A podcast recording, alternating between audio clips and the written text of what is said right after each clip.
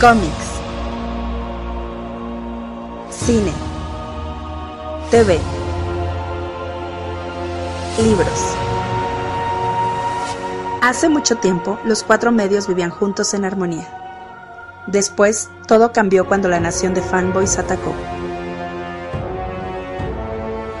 Solo los bloggers, maestros de los cuatro medios, podían promoverlos por igual. Pero cuando el mundo más los necesitaba, consiguieron trabajo y se desvanecieron. Pasaron los años y dos hermanos crearon un nuevo medio, un joven podcast llamado El Café Comiquero. Y aunque sus habilidades de comunicación eran buenas, tenían mucho que aprender antes de crear un mundo extraño. Pero creo que el Café Comiquero podrá mantenerlo así.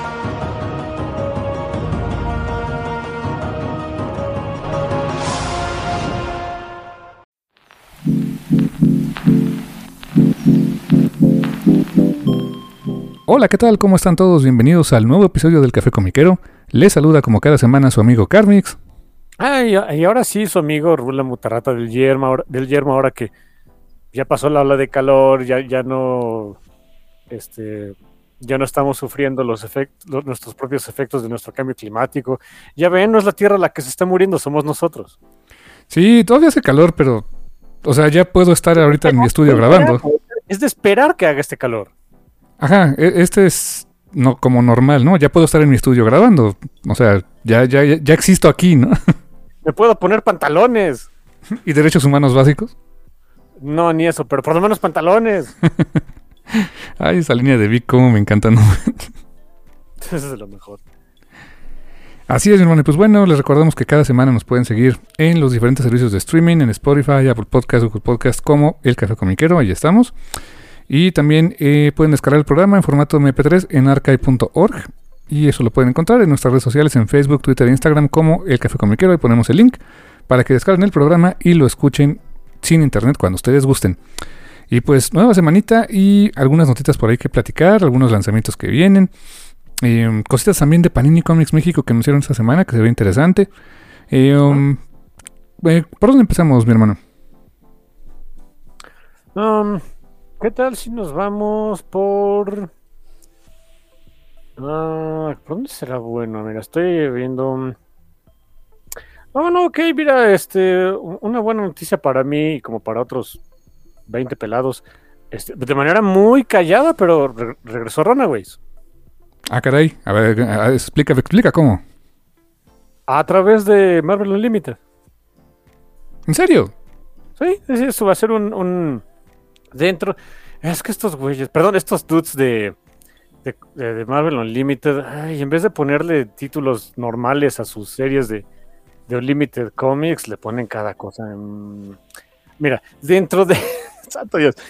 Hasta así es difícil encontrarlo. Dentro de la, de la serie que se llama Marvel's Voices, Infinity Comic, hay distintos arcos. El arco actual que, que empezó este miércoles, ahorita se llama Runaways. Y precisamente pues, se trata, te diría que de los Runaways, pero no de todos. En realidad es nada más de dos.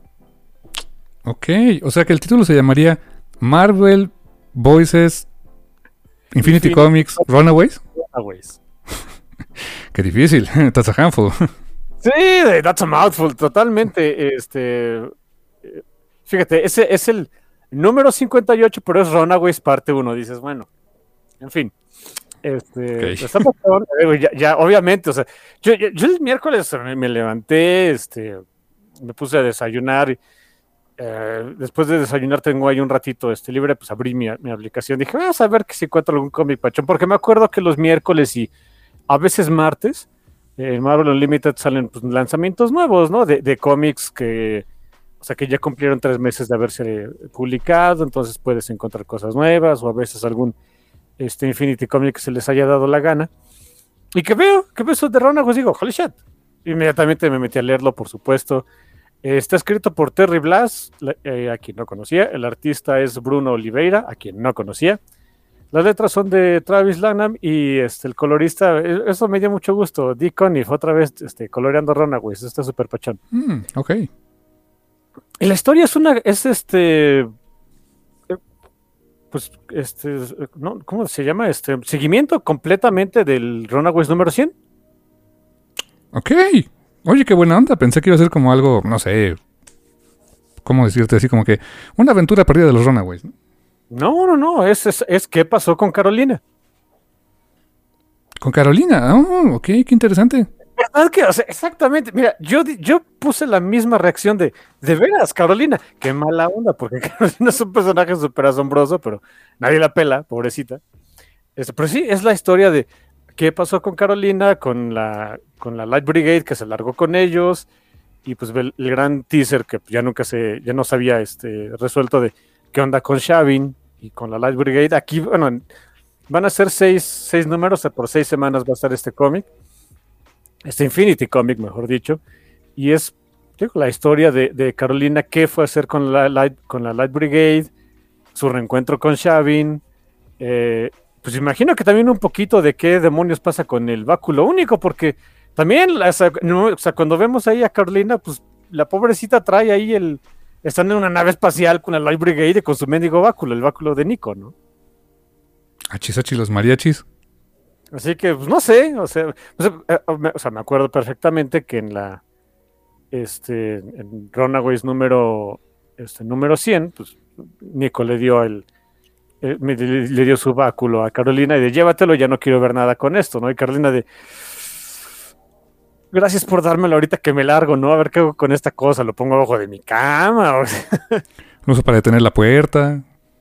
Sí, o sea, este, Sí, eh, aguanta mandarriazos, porque qué tal si necesito dar mandarriazos, ¿no? ojalá, ojalá aguante. sí, este, pero bueno, yo estoy muy contento. Y sabes qué, este, te iba a decir que es una opinión algo controversial, pero la verdad no es controversial. Creo que el Infinity Comics a través de la aplicación se me hace la plataforma ideal para Runaways. Mm, interesante, a ver, care to elaborate. Sí, porque no tienes la audiencia para sacar cómics en el físico. Ok, o sea que es un buen outlet para que esté ahí.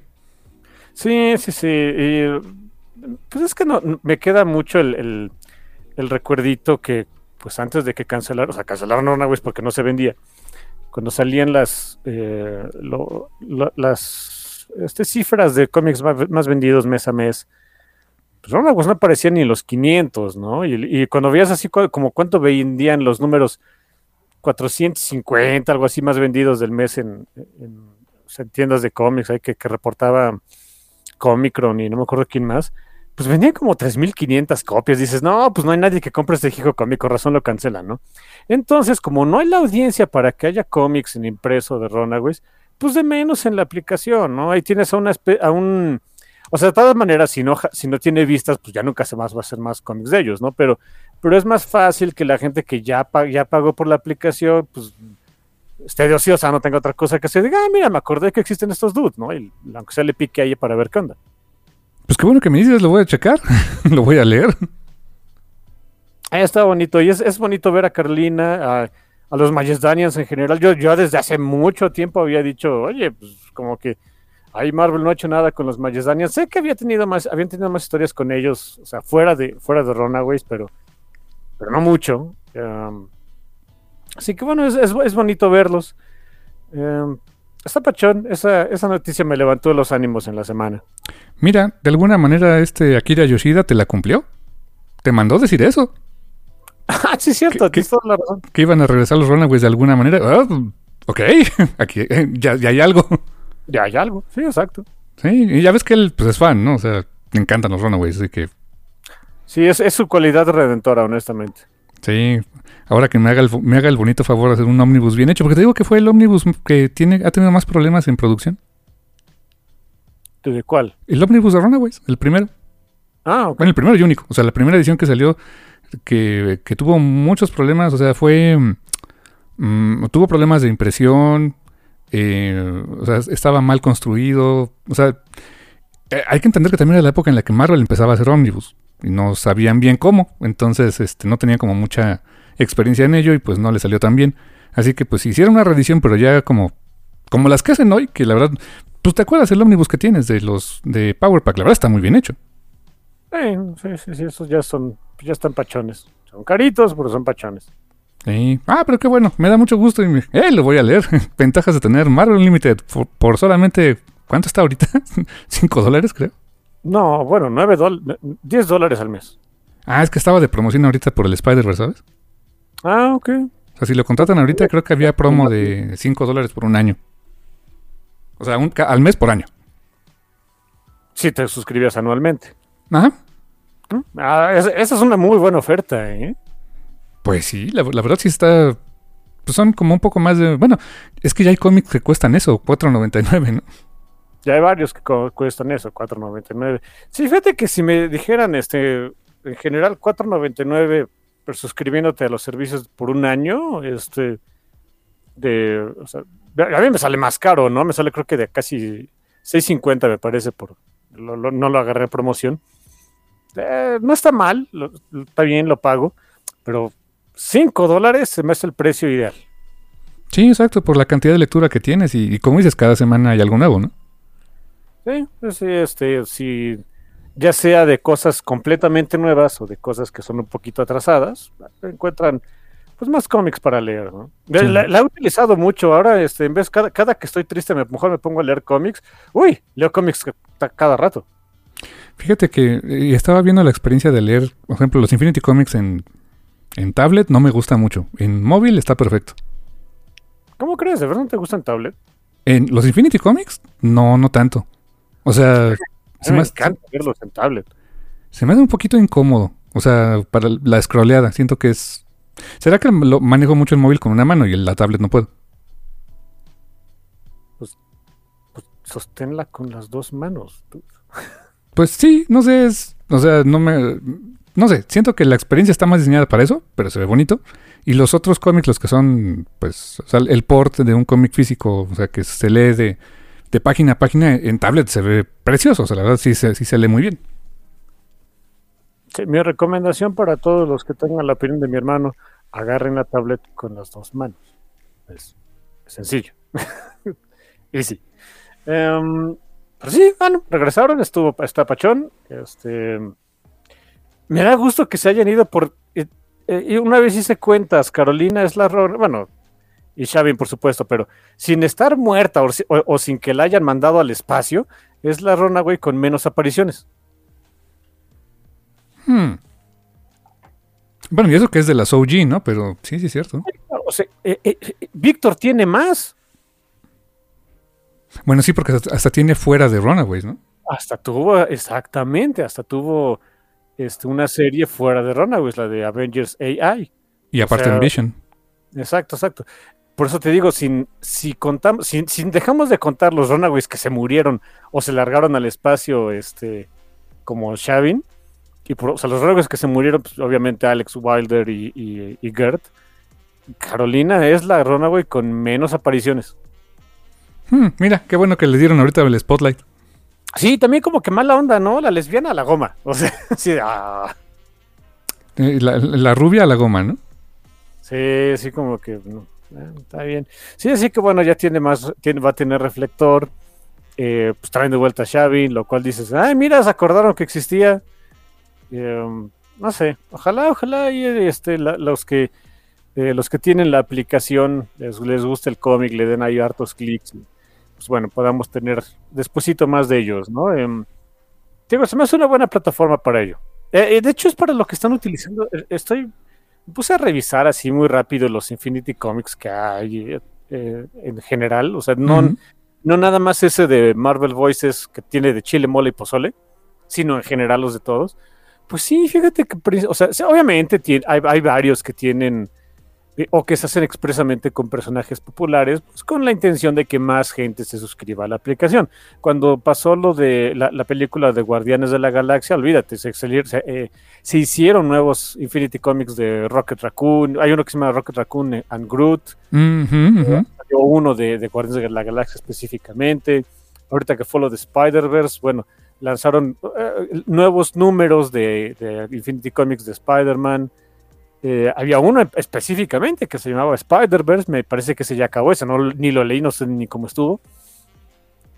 Pero pero lejos de eso, o sea, aparte de eso, también hay muchos otros Infinity Comics con personas, o sea, por lo menos eh, arcos dentro de esos Infinity Comics con personajes que no son populares, ¿no? Este, hay uno ahí de del, mismo equipo creativo de este, porque te lo avistan ahí, este, salió un cómic, un Infinity Comic de el nuevo Nova y esta Beef Vision. Eh, también por ahí salió un Infinity Comic. Eh, que ya por un rato Gwenpool fue la, hija consentida de Marvel, ya se olvidaron de ellas, ya tiene ahí un, Infinity Comic también. ¿Quién más anda por ahí? Bueno, Squirrel Girl, que también era la hija consentida, que ellos se olvidaron de ella, también tiene, por ahí un par de arcos en Infinity Comic. O sea, como que personajes no, que tanto pues, desaprovechados ya, órale, pues pónganlos ahí en los Infinity Comics. Eso también me gusta. Ay, ahorita que dijiste de Wempool y de Squirrel Girl, me estaba acordando que hay un ómnibus de, de Wempool, o sea, con todas sus, sus series. Lo, lo, estaba cazando, pero subió mucho de precio. Pero me acordé también del de, de Squirrel Girl. Tiene el honor de ser el ómnibus más grande de Marvel. ¿Cómo crees? Hoy por hoy es el tiene más de 50 números, o sea, contando su serie y no sé, más apariciones. Pero, eh, o sea, es el ómnibus más gordo, 1600 pico páginas. Damn. Es una cosota, ¿no? Creo que ni, ni siquiera el de. El que va a salir de Immortal Hulk es tan grande, ¿eh? o sea, o sea, ¿quién lo diría? Pero Squirrel es la que tiene más. ¿Y sabes qué es lo único que no trae? Su primera aparición. Esa, esa toda rara ahí de. Ajá, de Steve Ditko. Steve Ditko. Steve Ditko era el que lo dibujó, así que lo dibujó originalmente, sí es cierto. Sí, se veía muy de. Sí, así le daste para allá, ¿no? ah, Dios, ¿por qué yo? Pero bueno, ya no se da cuenta de que, ah, ok, es, es Squirrel, como digan. Sí, la verdad es que entiendo por qué, por qué no pusieron ese número. O sea, no, no pegaba ni con cola con todo lo demás que tiene el ómnibus. No, no, no, no, obviamente no, pues Tampoco es como que lo necesitaran, ¿no? Es un riquísimo de páginas, pero bueno. Exacto. Qué interesante eso de los, de los este, Infinity Comics. Qué bueno que están, que, pues, que, están ahí disponibles. que Y de ahí salen varias cositas. O sea, me gustó que, por ejemplo, lo de Jeff, pues jaló muchísimo. Que hubo un recopilatorio. Iba a venir uno del, del Cocodriloqui. El, de X-Men Green creo que era de un, era un Infinity Comic, ¿no? X-Men Green es un Infinity Comic, ya acabó, también tengo enterado que ya acabó. Así que pues hay que aprovechar la plataforma. Sí, sí, de veras que sí, si la tienen o si tienen el chance, pues por ahí úsenla, se pone... Está buena, ¿eh? aunque sea por los Infinity, o sea, pongan ustedes que no lean otra cosa más que Infinity Comics, tan solo por eso vale la pena. Sí, sí, la, verdad es que sí. Eh, y como dices, o sea, cuando no, pues no, sé, no tienes nada mejor que hacer o vas en el, no sé, en, pues vas en el carro, no manejando obviamente, sino que vas este, en el Uber, qué sé yo. Ajá, pues este, te pones a leer ahí, está todo. Tienen la opción de descargar un, o sea, eh, algún Infinity Comic y leerlo offline, ¿eh? Eso está bien padre, para que no gastes datos. Sí, no, no sé cuántos se puedan guardar. Ahorita me pongo a checarlo. Este, yo tengo varios ahí, no me ha dicho, este, ya quita alguno, ¿eh? No, mientras rápidamente. Um, mientras tengas ah, storage. Sí, bueno, supongo que tiene que ver más con, con la capacidad de almacenamiento de su dispositivo, pero no deja ver. Downloads. Bueno, tampoco tengo tantos, tengo seis. No, nada mal. O sea, bueno, pero bueno, por lo menos para leer así fuera de línea y, y este, no sé, en, un ratito que tengan ahí en algún lado para no gastar datos, pues está bien, ¿no? Exacto, sí, la verdad vale, la pena, hasta si, si, tienen, si van al trono, pues también. sí, es un buen momento para leer cómics, de, de recuerdo a Invincible y a Medio Mundo. Ah, sí, exactamente. Oh, cómo olvidar esa viñeta. La primera vez que vemos a Mark Grayson Tienes toda la razón, fue la primera viñeta, ¿verdad? Sí, sí, sí. Es lo primero que lo vemos este, echando un cake. En el trono y leyendo cómics. Para que se sientan identificados, hijos. Ya, yeah, I can relate. Que le hacemos, todos hacemos eso. Todos. No, no todos leemos cómics, pero los demás sí. bueno, me refiero a, a ver, si lees cómics es 95% de probabilidad de que te hayas metido al menos uno al baño una vez en tu vida. Exactamente, eso sí, eso sí. Pro tip, nunca se lleven un ómnibus. Sí, no, una, lectura así muy, este, eh, que de veras los atrape, no, no es la mejor idea. Eh, no, no, no, su circulación. se- ¡Oh, Dios! su circulación se lo agradecerá, no hagan eso. Eh, no manches. En fin, pues muy buena noticia de Runaways, buena noticia de los Infinity Comics. Y hablando de Marvel, fíjate que em, dos cositas de Marvel. Em, ya acabó la miniserie, bueno, la no sé si es miniserie o serie regular, pero supongo que ya fue miniserie, la de Strange Academy Finals. Sí, fue, fue miniserie. Fue miniserie. Pero pues los, la Strange Academy no va a ningún lado. La verdad es que Marvel dice que le ha ido muy bien con esa serie. Curiosamente no en sus sueltitos, sino en los recopilatorios le ha ido muy bien porque le, ha gustado para esas audiencias. Qué bonito, me da gusto eso. Eh, para audiencias más jóvenes. Y los personajes no se van a ningún lado, así que este, van, a, van a continuar eh, utilizándolos. Va a haber una, una miniserie más. Bueno, esta vez son tres one shots. O sea, sí es una historia eh, continua, pero son tres one shots. Que eh, estos ya no van a ser el mismo equipo creativo. La serie va a estar escrita por Carlos Hernández, que no, no lo conozco. Y dibujado por eh, Juan Cabal, que él sí lo ubico. Julián Shaw y Vasco Georgiev. Perdón si masacro su nombre. Y son tres numeritos. Tres numeritos que van a empezar a salir en agosto. Y so- son eh, one shots interconectados donde vemos a los chicos de la Strange Academy junto con la verdad la, la alineación que van a tener está es es muy lógica me dice mi hermano tiene toda la razón porque pues está de moda. Miles Morales evidentemente. Moon Knight que esa se me hizo la sorpresa. Y Spider-Man Peter Parker. Entonces ah, curioso. Eso, eso va a estar curiosita esa, esa miniserie. Empieza en agosto y se siguen hasta hasta octubre. Entonces pues nada mal. Me gusta me gusta la idea. Digo, lástima que no es el mismo equipo creativo, pero la verdad se ve atractivo. Juan Cabal me gusta mucho como dibuja, así que creo que se ve interesante. Maldito genio, ¿eh? O sea, yo, yo me acuerdo mucho de ese panel que hizo en esa serie de, de, mm, eh, All New Wolverine, donde, bueno, ahí salió Gaby Kinney, Gaby originalmente, por ahí de los números veintitantos o algo así. Em, hay, un, hay una historia que dibuja Juan Caba, todo un arco, y es donde le dan el, donde a, a Kihiro le da el, el sobrenombre a, a Gaby de Honey Badger. Y a- sea, eh, es, un panel muy bueno, es, es un splash page muy bonito donde pues Gaby dice, no manches, es perfecto, ¿no? Y de fondo pone, lo que Juan Cabal hizo de fondo es dibujó varias de las eh, portadas icónicas de Wolverine, pero con Gaby Kinney como si fuera Wolverine. No conforme con eso, cada uno de los logos de esos cómics de Wolverine los adaptó para que dijeran Honey Badger. Oh, qué bonito. En una simple página, o sea, está bien, dude, pero no, no sé, cobra más, o sea. Me imagino que son, por ejemplo, las portadas, no sé, de Weapon X o de la miniserie de Frank Miller o cuando está con el dedito así, ¿no? En primer plano, que yo me acuerdo, está la miniserie de, de Frank Miller. Hay una eh, este, en particular donde era, eh, salía. Ay, no me acuerdo qué número de New X-Men era, donde está Wolby este, solito. Ah, es el uno, es el primer número. Primero, ¿no? Sí, Sí. ahí hay- y, y en vez de New X-Men dice Honey Badger. Así con ese tipo de, con ese tipo, con esa tipografía y no sé qué. Um, Ah, corrijo, fue el 2, el 2, porque el primero es cuando se ve como en sombrita a los, a, a los New X-Men, pero el 2 ya fue Wolverine así en, así, en su look de motociclista sin moto, ¿no?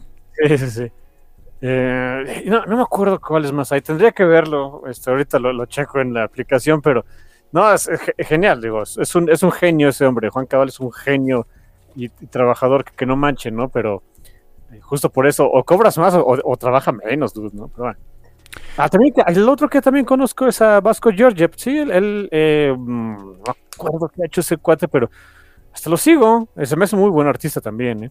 Fíjate que ese, ese formatito de Strange Academy con estos fulanos ya, ya es un ya es un formato probado eh, en, en este año, no sé si este año o el año pasado, salió también así una especie de miniserie, digamos así, creo que fue el año pasado de Miss Marvel más otros fulanos, ¿no? Miss, Miss Marvel X-Men, me acuerdo que fue el primero, fue Miss Marvel Moon Knight, curiosamente, también salió fue el número 2, creo que el número 3 era con Venom, Ah, ok. Sí, y, y y también, o sea, mismo formato, era mismo escritor, diferentes artistas. Pues era co- como para este, mezclar ahí a, a Miss Marvel con diferentes este, personajes del universo Marvel. Ahora pues viene la, la misma tónica, pero con los squinkles de, de la Strange Academy. no sé, se puede poner divertido. Yo entiendo, y, le digo a mi hermano, yo entiendo perfectamente que pues es también pues, para aprovechar la moda, ¿no? O sea, los personajes populares son pues, Spider-Man, los dos Spider-Man son muy populares, y Moon Knight, Moon Knight ahorita es muy, muy popular. Em, pero si me dijeras, oye, ¿qué personaje arácnido hace más sentido al respecto de ponerlos con, con una escuela de magia? Es Araña, Araña, está Anya Corazón. Bueno, Ana Sofía Corazón, o como me gusta decirle, Ana Sofía del Sagrado Corazón de Jesús Morales. Pues, pues su mamá se supone que era mexicana, así que a mí ni me digan. Sí, sí, seguro se llamaba algo así. Eh, eh, ella es un personaje, o sea, sí es arácnido y lo que quieran, pero es a base de magia. Al grado de que no leí la serie, luego la tengo que leer, pero salió, pero fue muy, salieron muchos paneles al respecto. En la serie más eh, reciente de Spider-Verse, Incluso vemos a, Anya echando un hechizo, una magia ahí rara. Sí, tiene que ver con lo de las avispas que llegaron a hacerla de jamón y no sé qué tanto. sí, santo Dios. y si suena estúpido es porque lo es, pero por un lado dices, no, sí, es muy estúpido, pero es bien asombroso, en fin. Em, pero bueno, no iban a poner a Anya porque, pues, la verdad es que la pobrecita no es la personaje más popular del mundo. Entiendo que se hayan ido por Miles y por Peter, ¿no? Sí, claro, tienes razón, se más sentido con ellos. Moon Knight, platicábamos, ese sí le hacía hace sentido, ¿no? Sí, sí, claro. O sea, Moon Knight es un personaje con su base en magia muy rara y en amargura, ¿no? Exacto. y su diosecito de segunda división que ahorita anda encerrado, ¿no? Así que digo, él, él sí, por supuesto, me hace sentido. De hecho, eh, me, No sé, siento que e, esa parte de Moon Knight no la explotan tanto como como se podría hacer, pero bueno, cada quien, ¿no? Sí. Estaba pensando, por ejemplo, imagínate, no sé, Strange Academy New Mutants, o sea, los OG New Mutants, por ejemplo, esta Karma y todo eso, sí, ¿no? Eh, sobre todo que tienes ahí a Dani, que es una Valkyria, y a Magic, que es su maestra. No, no está nada mal. Eh, hace todo el sentido, todo el sentido del mundo. Habría que buscar que, cómo los juntas, pero ah, le encuentras algo, seguro, ¿eh? Sí, le fueron, les fueron a pedir refugio los New Mutants a ellos ahora que sacaba Krakow o algo así, ¿no? Sí, porque ahora está onda de Fall of X, pero. Pues tengo entendido que, o sea, el, no, no sé, no sé, no sé si sea spoiler, es lo que se está especulando, todos, todos andamos de especuleros. Eh, probablemente se destruya Krakoa. Sí. Eh, es, esa es mi, de hecho, esa es mi especulación. Por ahí lo le dije a lo mejor. Hay alguien así, no, se me hace que que Krakoa va a salir destruido. Pues puede ser, ¿eh? Porque ¿cómo más haces que distintos X-Men se vayan a distintos lados? ¿Por cómo, más haces, ¿Cómo más haces que el, buen de Nightcrawler termine siendo Spider-Man? Bueno, un Amazing Spider-Man. Sí, tiene sentido. Digo, hay, que ver cómo lo van a, manejar, pero... Eh, ¿Qué, qué, qué, tú, ¿Cómo te sientes de que se acabe eso? O sea, de que Krakoa desapareciera o que se acabe esa era.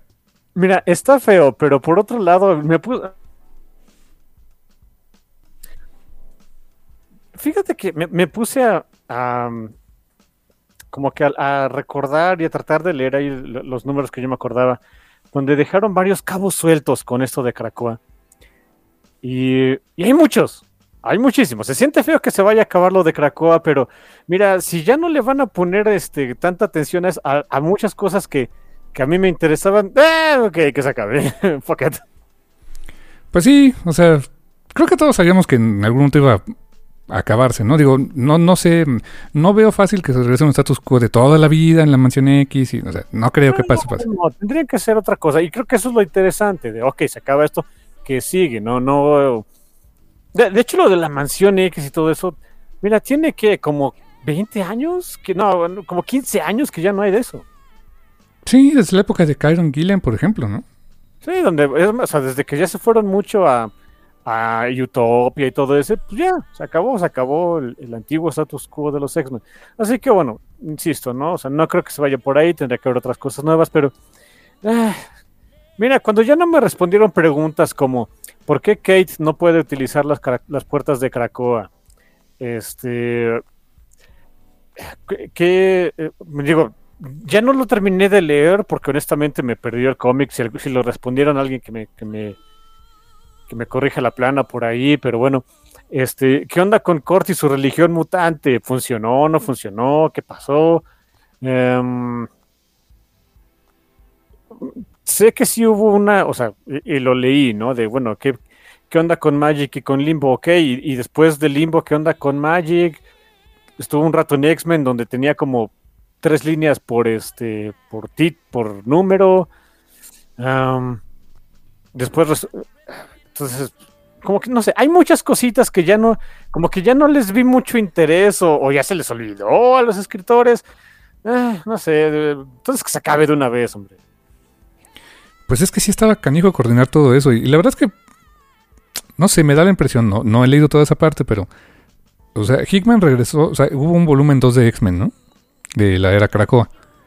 Y terminó ahí, o sea, o sea, no es porque automáticamente el señor se va y se debería acabar, se debería acabar la, historia, pero siento que era muy su historia, ¿no? O, muy su, su etapa. Y.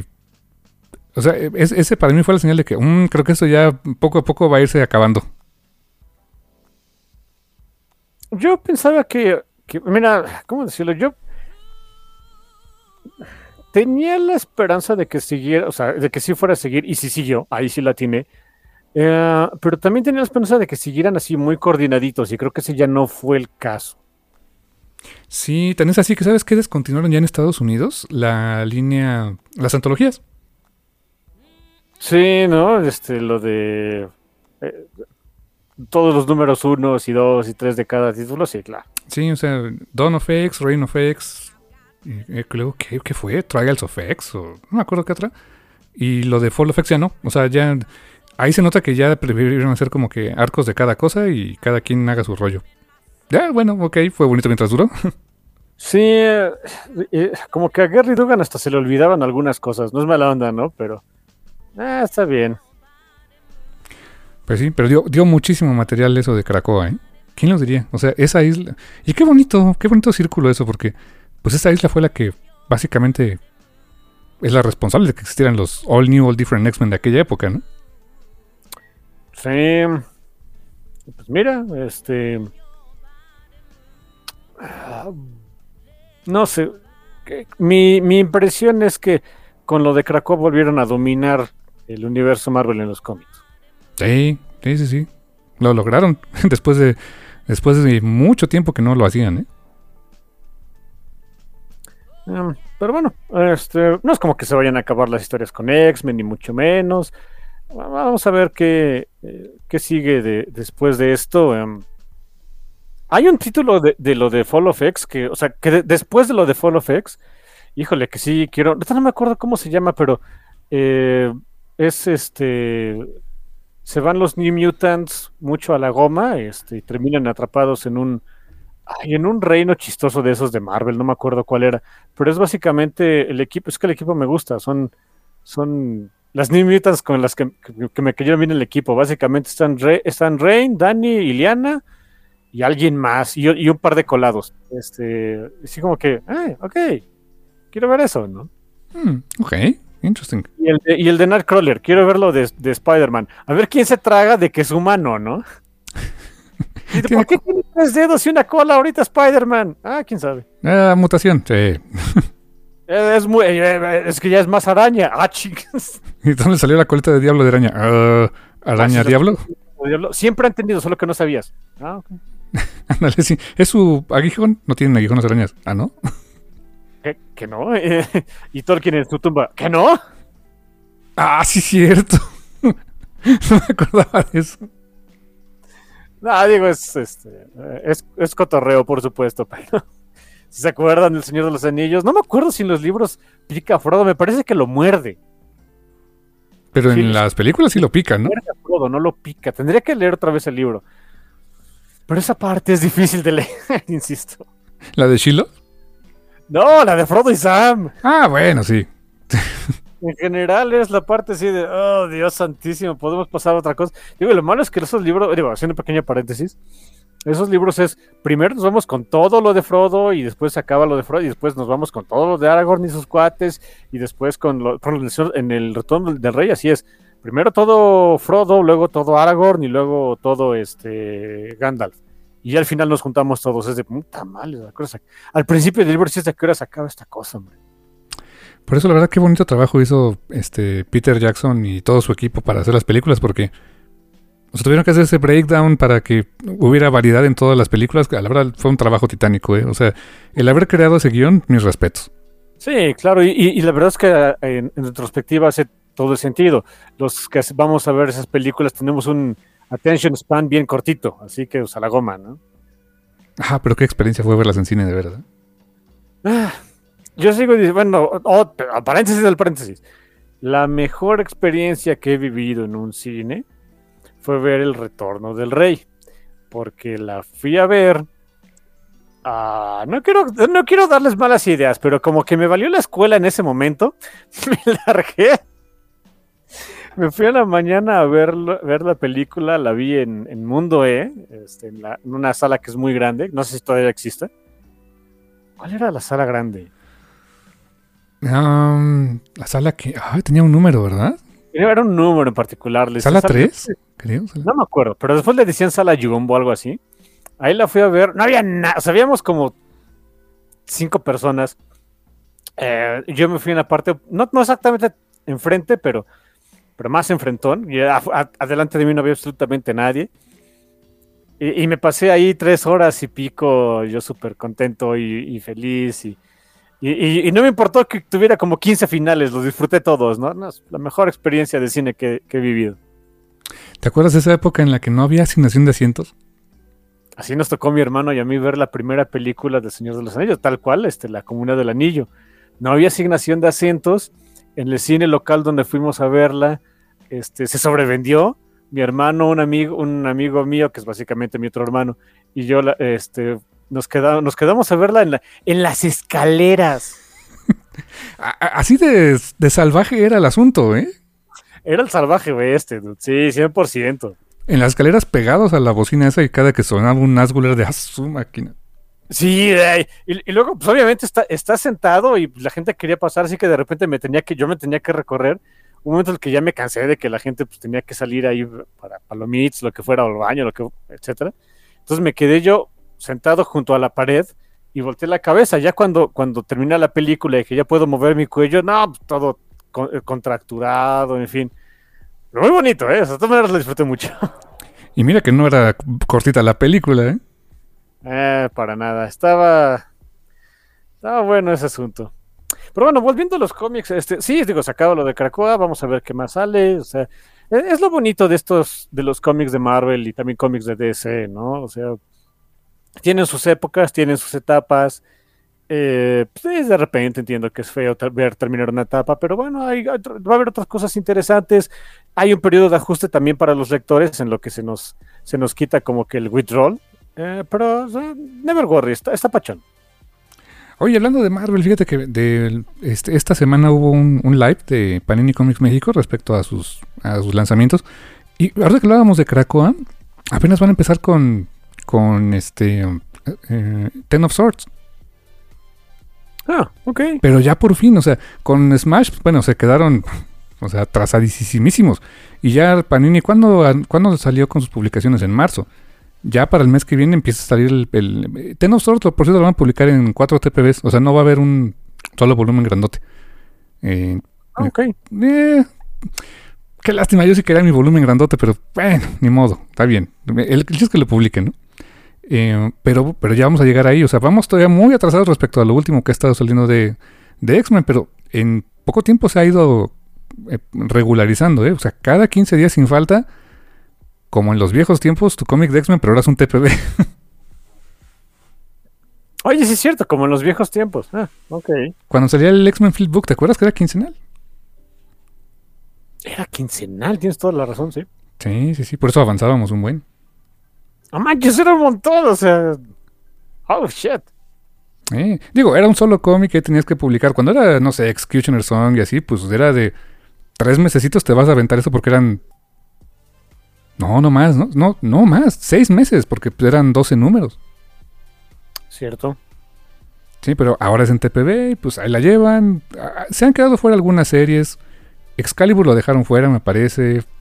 O sea, eh, las de Ten of Swords iban a publicar todo lo que involucra Ten of Swords. O sea, incluso las series que no publican, mm, digamos, de manera completa, ¿no? Pero bueno, o sea, están yéndose por lo principal con tal de avanzar rápido, que bueno.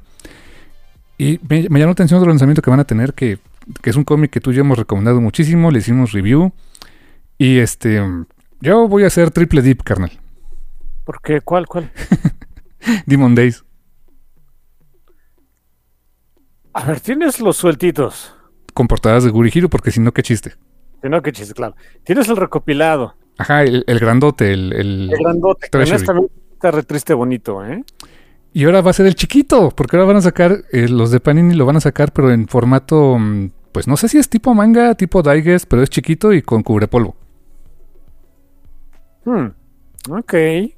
Bueno, mira, si es triple y lo que quieras, si puede. Pero de menos es otro formato, es un sombrero nuevo, ¿no? Sí, exacto. y, pues, eh, digo, me- En español aparte, o sea. Digamos que sí cuenta, ¿no? sí, y, y me gustaría ver cómo se ve el arte. Ves que es, es como si fuera un manga, ¿no? Técnicamente. Básicamente, sí. Verlo como en un formatito manga, ver cómo luce el arte. Ok, está bien. Mira, como sea, lo van a traer. Qué bueno. Creo que este eh, es uno de esos cómics que, que de Marvel reciente que creo que tendrían que publicar aquí en México en algún momento. Qué bueno que va a ser ahorita. Ojalá algún día se animaran a traer formatos como el Treasury. Eh, está difícil, es algo caro, pero ojalá se pudiera. Y, y bueno, ahorita está están publicando la este, el, este, ¿cómo se llama? Demon Wars, ¿no? Me parece que es la, la secuela. Ya acabó Demon Wars. Shit. Ya acabó. Espero que tenga todo, Ya no estoy seguro. Ah, es que también, ¿no le pueden poner Demon Wars 1, 2, 3, 4, 5? O sea, esa parte sí no me gustaba, ¿eh? sí, porque aparte en la suscripción de Fantástico era de, oye, pero es que este no me suscribí, no me lo guardaste. Ah, es que no decía así el título. O sea, me lleva así, cierto. Que, que de hecho, esa es, esa es mi misma queja con esos formatitos que usaron para, digo, esa entre comillas miniserie de Miss Marvel y ahora esa mini, entre comillas, miniserie de Strange Academy. Que Strange Academy, Miles Morales número uno y pues único, ¿no? Luego Strange Academy, este, Spider-Man número uno y único. Y decirte, no, pónganle Strange Academy, este, Plus One número uno, dos y tres, ¿no? Algo así lo que quieran, pero que sea fácil de seguir, ¿no? Eh, eso, eso no me encanta. Es algo que hace Marvel muy seguido. Ahí sí, para que vean, no me encanta su, su práctica editorial. Póngale nombres decentes. Parlan cristiano, porca miseria. Sí, por eso ya me pusiste a dudar si tengo todos o no. Voy a tener que investigar. Mira, no, no me la ponen fácil lo- los de Bolt, pero de menos tienen la, la- la decencia de ponerle este Barbaric, este eh, Hell to Pay 1, 2 y 3 y 4, ¿no? Este eh, Queen of Swords 1, 2 y 3. O sea, números, dude. No son difíciles, o sea, por algo nos enseñaron, ¿no? Sí, es- es- sí, bien que no somos de números, pero pues tampoco es tan difícil contar, caray. El, eh, el- el conde contar estaría este, avergonzado de ustedes. sí, cierto. No, ¿sabes cuál fue la práctica más. Ay, cochi, cochi, más este, confusa en su momento de, para publicar un orden de, de unos cómics?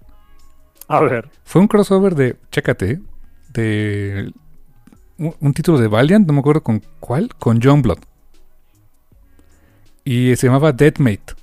Y Deadmate era Deadmate Blue, Red, Black, Green. Holy Y a ver shit. cómo lo ordenas. Hazle como quieras. Ah, no, ese sí está muy manchado, ¿eh? No sé quién los tenga. No sé si alguien los tiene todos. No sé si los recopilaron o qué fregados. Pero qué desastre de haberse eh, ha sido seguir esa, esa miniserie. ¿eh? Sí, no manches. Ese, ese sí para que veas se me hizo muy, ¿eh? Ok. No tenía ni idea. Esa, esa es la... Podríamos hacer una encuesta de... A ver, ¿cuál es la, la forma de, entre comillas, numerar sus series que más detestan? Esa sería la ganadora.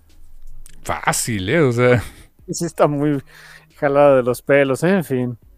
si de por sí me caía gordo cuando Marvel sacaba sus, eh, no sé, Amazing Spider-Man 675.1, point 2, point 3.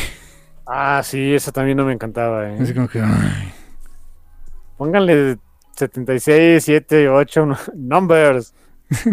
They're not that hard, ¿no? A ver, lo- los pongo, insisto, les pongo plazas a Samuel Conde contar, les va a dar una lección. Sí, también me pasa con los TPBs, ¿eh? O sea, ¿por qué no les ponen luego números? O sea, o sea, si es una serie del mismo, o sea, autor, personaje, o sea, que... ¿Por qué no le ponen, no sé, eh, no sé, Batman por Chip Zdarsky, volumen 1, 2, 3, 4, 5, ¿no? Y le ponen algún nombre chistoso, ¿no? ¿No lo hacen así?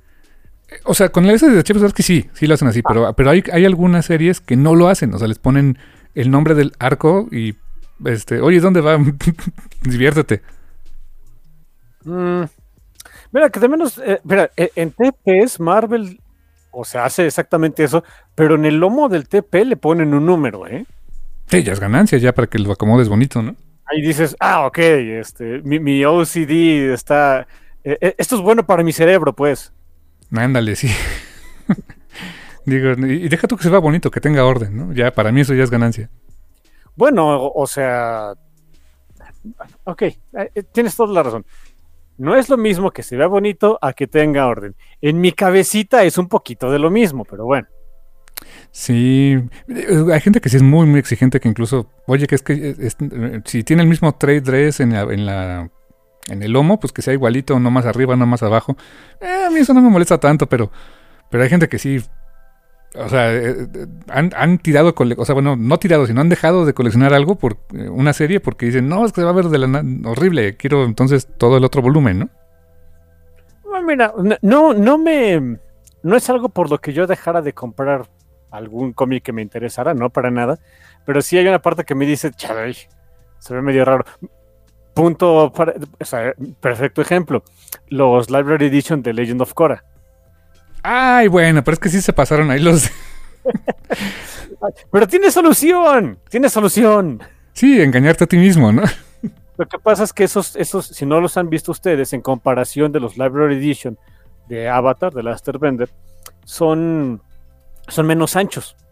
Entonces, pues, si los pegan así a su librero o donde sea que los guarden, pues los de Legend of Korra terminan, este, pues sumiditos, se ven sumiditos. Lo que yo hago es, los pongo al nivel, o sea, sé que si, sé que si les pego tantito se van a sumir, se van, van a irse al fondo del librero, pero entonces lo único que hago es no hacer eso. ¿Qué les costaba, aunque sea, si no les van a poner comentarios, pues pongan un marquito blanco y se acabó, ¿no? ah, pues, le hubieran pagado más ahí a los artistas y pónganme un marquito acá, farol de, este, em, digo, no, no, no es exactamente tan tan este eh, tan marcado como en la serie de Avatar, ¿no? De agua, tierra, fuego, pero pues no sé, un marquito eh, en, alusión a la historia de la que estás hablando, pues. Eh, por ejemplo, este Ruins of the Empire, pues fue sencillísimo, ¿no? Este, pones un marquito ahí de, de este no me acuerdo cómo se llamaba la ciudad esta de Sujin y con todos eran metal vendors y no sé qué. Pues ahí pones algo acá, Merol, no sé en fin. Sé que es más dinero para el artista, pero pues Dark Horse, bueno, hasta hace poco no tenía broncas de dinero, ¿no? Así que, en fin. Pues ahí la llevan, han estado sacando mucho material últimamente a Dark Horse, ¿eh? Sí, el asunto es que la compañía que, es dueña de Dark Horse va a empezar a hacer recortes de aquí hasta marzo. Seguramente le va a tocar mucho ahí a, muchas cosas feas a Dark Horse, ¿eh? Lo que sí tengo que decir es que últimamente han subido sus precios. Los TVBs normales de Dark Horse están, o sea, en promedio 20 dólares, ¿eh? Ah, supongo que viene de ahí. Sí, debe de ser. O sea, em, ahorita, por ejemplo, este pedí, no me ha llegado todavía. Eh, no sé si te acuerdas que estaba Elephant Man en Image. Sí, sí, es cierto. Ya no. Eh, Elephant Man se acabó en el 80 en Image Comics. Y de ahí este Richard Starkins empezó a publicar como Comixology Exclusive. Es cierto, un Comixology Original incluso. Ándale, exacto. Y después ya hicieron el deal con Dark Horse y ya lo están publicando en print pero, o sea, en comparación a, lo que hubiera costado el mismo TPB en Image, pues sí, sí subió como unos 3, 4 dólares más, ¿eh? probablemente sea por ahí el asunto de, oye, pues están caritos estos, o sea, este, está caro hacerlos y este, tenemos bocas de dinero, pues cóbrale más a los insectos, ¿qué van a, qué van a hacer, no? Curiosamente, ¿sabes cuáles no subieron? O sea, más, como que han mantenido más o menos el precio y se venden, los de Berger Books. Hmm, está curioso. Sí, sí, sí, curioso, pero mira, no, no, no sé ahí, por, no sé cuál sea la lógica de negocio ahí, pero eh, pues, algo es algo, ¿no? Sí, curioso, curioso, pero pachón. Bueno, pachón lo de Berger Books, lo demás, no pachón. Sí, no, porque no, de pagar más, pues no está chido, ¿no? A nadie le gusta. Pero bueno, ¿tenemos algún más por ahí, mi hermanejo? Nada más echamos puro chisme ahorita, ¿verdad? Ni siquiera fue, ni siquiera fue fuck you de nada, puro chisme. chisme horrendo del lavandero comiquero, en fin. Este, no, no, no, no. yo creo que nos vamos a un medio tiempo musical. Va que va. ¿Alguna recomendación? Me tocaba a mí, ¿verdad? Um, sí. Vamos a decir que sí, ¿no? No, sí, porque la vez pasada recomendé lo de los eh, Protomen. Ay, tienes toda la boca atascada de razón. Me lleva este. Mm, déjame ver, ¿qué podríamos recomendar que esté pachón? Pachón para mí, porque escucho puras cosas heavy. No exactamente heavy, pero. Eh, en fin. Ah, ay, bueno, este, ¿te acuerdas cuándo fue que andábamos? No me acuerdo, ah, tiene ya como dos, tres semanas. Eh, fuimos a ver, cuando fuimos a ver Spider-Verse, tres semanas creo. Em, que este, andábamos escuchando, ¿cómo se llama esta canción? De, de Scandroid, que te decía que que luego no, no, no, me acordaba que existía ese. Que ah, Nighttime, Nighttime de Scandroid. Ay, qué buena rola, sí, cierto. Muy buena canción. Y, y, como que en estas dos semanas para mí era, era em, eh, mi himno de, de mi, mi, hora favorita del día porque no hacía tanto calor, ¿no? Nighttime. Ay, sí, cierto. Ya la noche ya como que se, se ponía más tranquilito. Buen punto. Buena recomendación. Eh, Nighttime de Scandroid, escúchenla, está pachoncita, está, tiene buen ritmo, es buen ritmo para, para fin de semana, para bailar un ratito. Y ahorita nos escuchamos. Y estamos de vuelta en el Café Comiquero, después de que escuchamos este, Nighttime, mi hora favorita del día en verano. este, una canción muy pachona de Scandroid, que no me acuerdo, creo que este nada más fue un EP, ¿no? Fue un EP, sí, básicamente, sí. Sí, no, no está dentro de alguno de los, los, discos largos o lo que se conoce como LP. Ah, pero está muy pachona. Me gusta, yo creo que de mis favoritos de Scandroid. ah, bueno, y en la segunda parte de este programa traemos Quick Shots. Exactamente, tenemos pues cuatro, bueno, cuatro, cinco, no sé cuántas recomendaciones. Sí, cuatro, ¿verdad? Sí, en esta ocasión cuatro nada más. Cuatro recomendaciones breves, o sea, cuatro cómics de diferentes estilos, eh, algunos unitarios, otros que son a lo mejor series continuas, eh, pero pues que a lo mejor tal vez no dan para un programa completo, pero también son como que recomendaciones interesantes que pues esperemos que, les gusten a ustedes y tal vez a su cartera no les guste mucho, pero ojalá que se hagan con ellos, ¿no? Sí, también no, da, no dan para un programa completo, en, en mi caso por lo menos, porque he leído nada más un par de números de cada uno. Ah, ándale, exacto. O sea, y dices, ok, eh, pero como que dices, ¿para qué me espero de todo, no? De una vez, de una vez platiquemos de esos, ¿no? Eh, sí, sí, aparte, pues ah, nos da para hacer un programa. Exacto, exacto.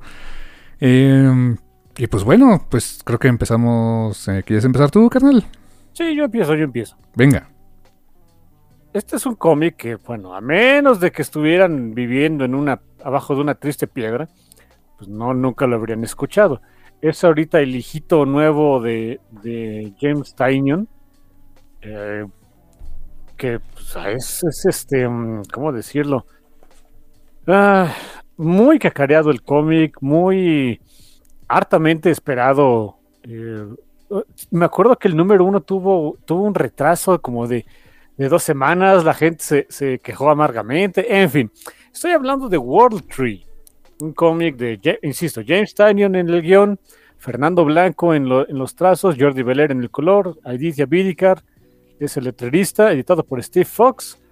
Y el diseño, que el diseño es, es este es uno de esos cómics donde uno de veras aprecia el diseño, o sea, el, diseño gráfico de, todo lo que no es hecho por Fernando Blanco, es, es diseñado por Dylan Todd. Cómic de Image, Image Comics aventó a publicar este, ya vemos que el señor Tynion tiene tiene jale ahí con los de Image.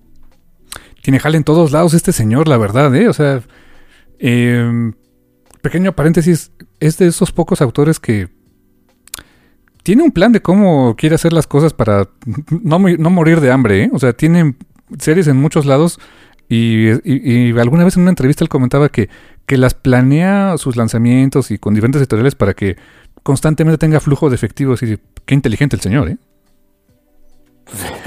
Sí, alguien sí quiere retirarse de hacer cómics, ¿eh? Ajá, exacto, y no morir en la miseria, ¿no? Sí, que bueno, no es este el jab para las para todos los artistas, escritores que, no están en las condiciones de James Tynion, por supuesto que no. Eh, siempre voy a abocar porque las compañías no sean abusivas y canijas y usureras y cochinas.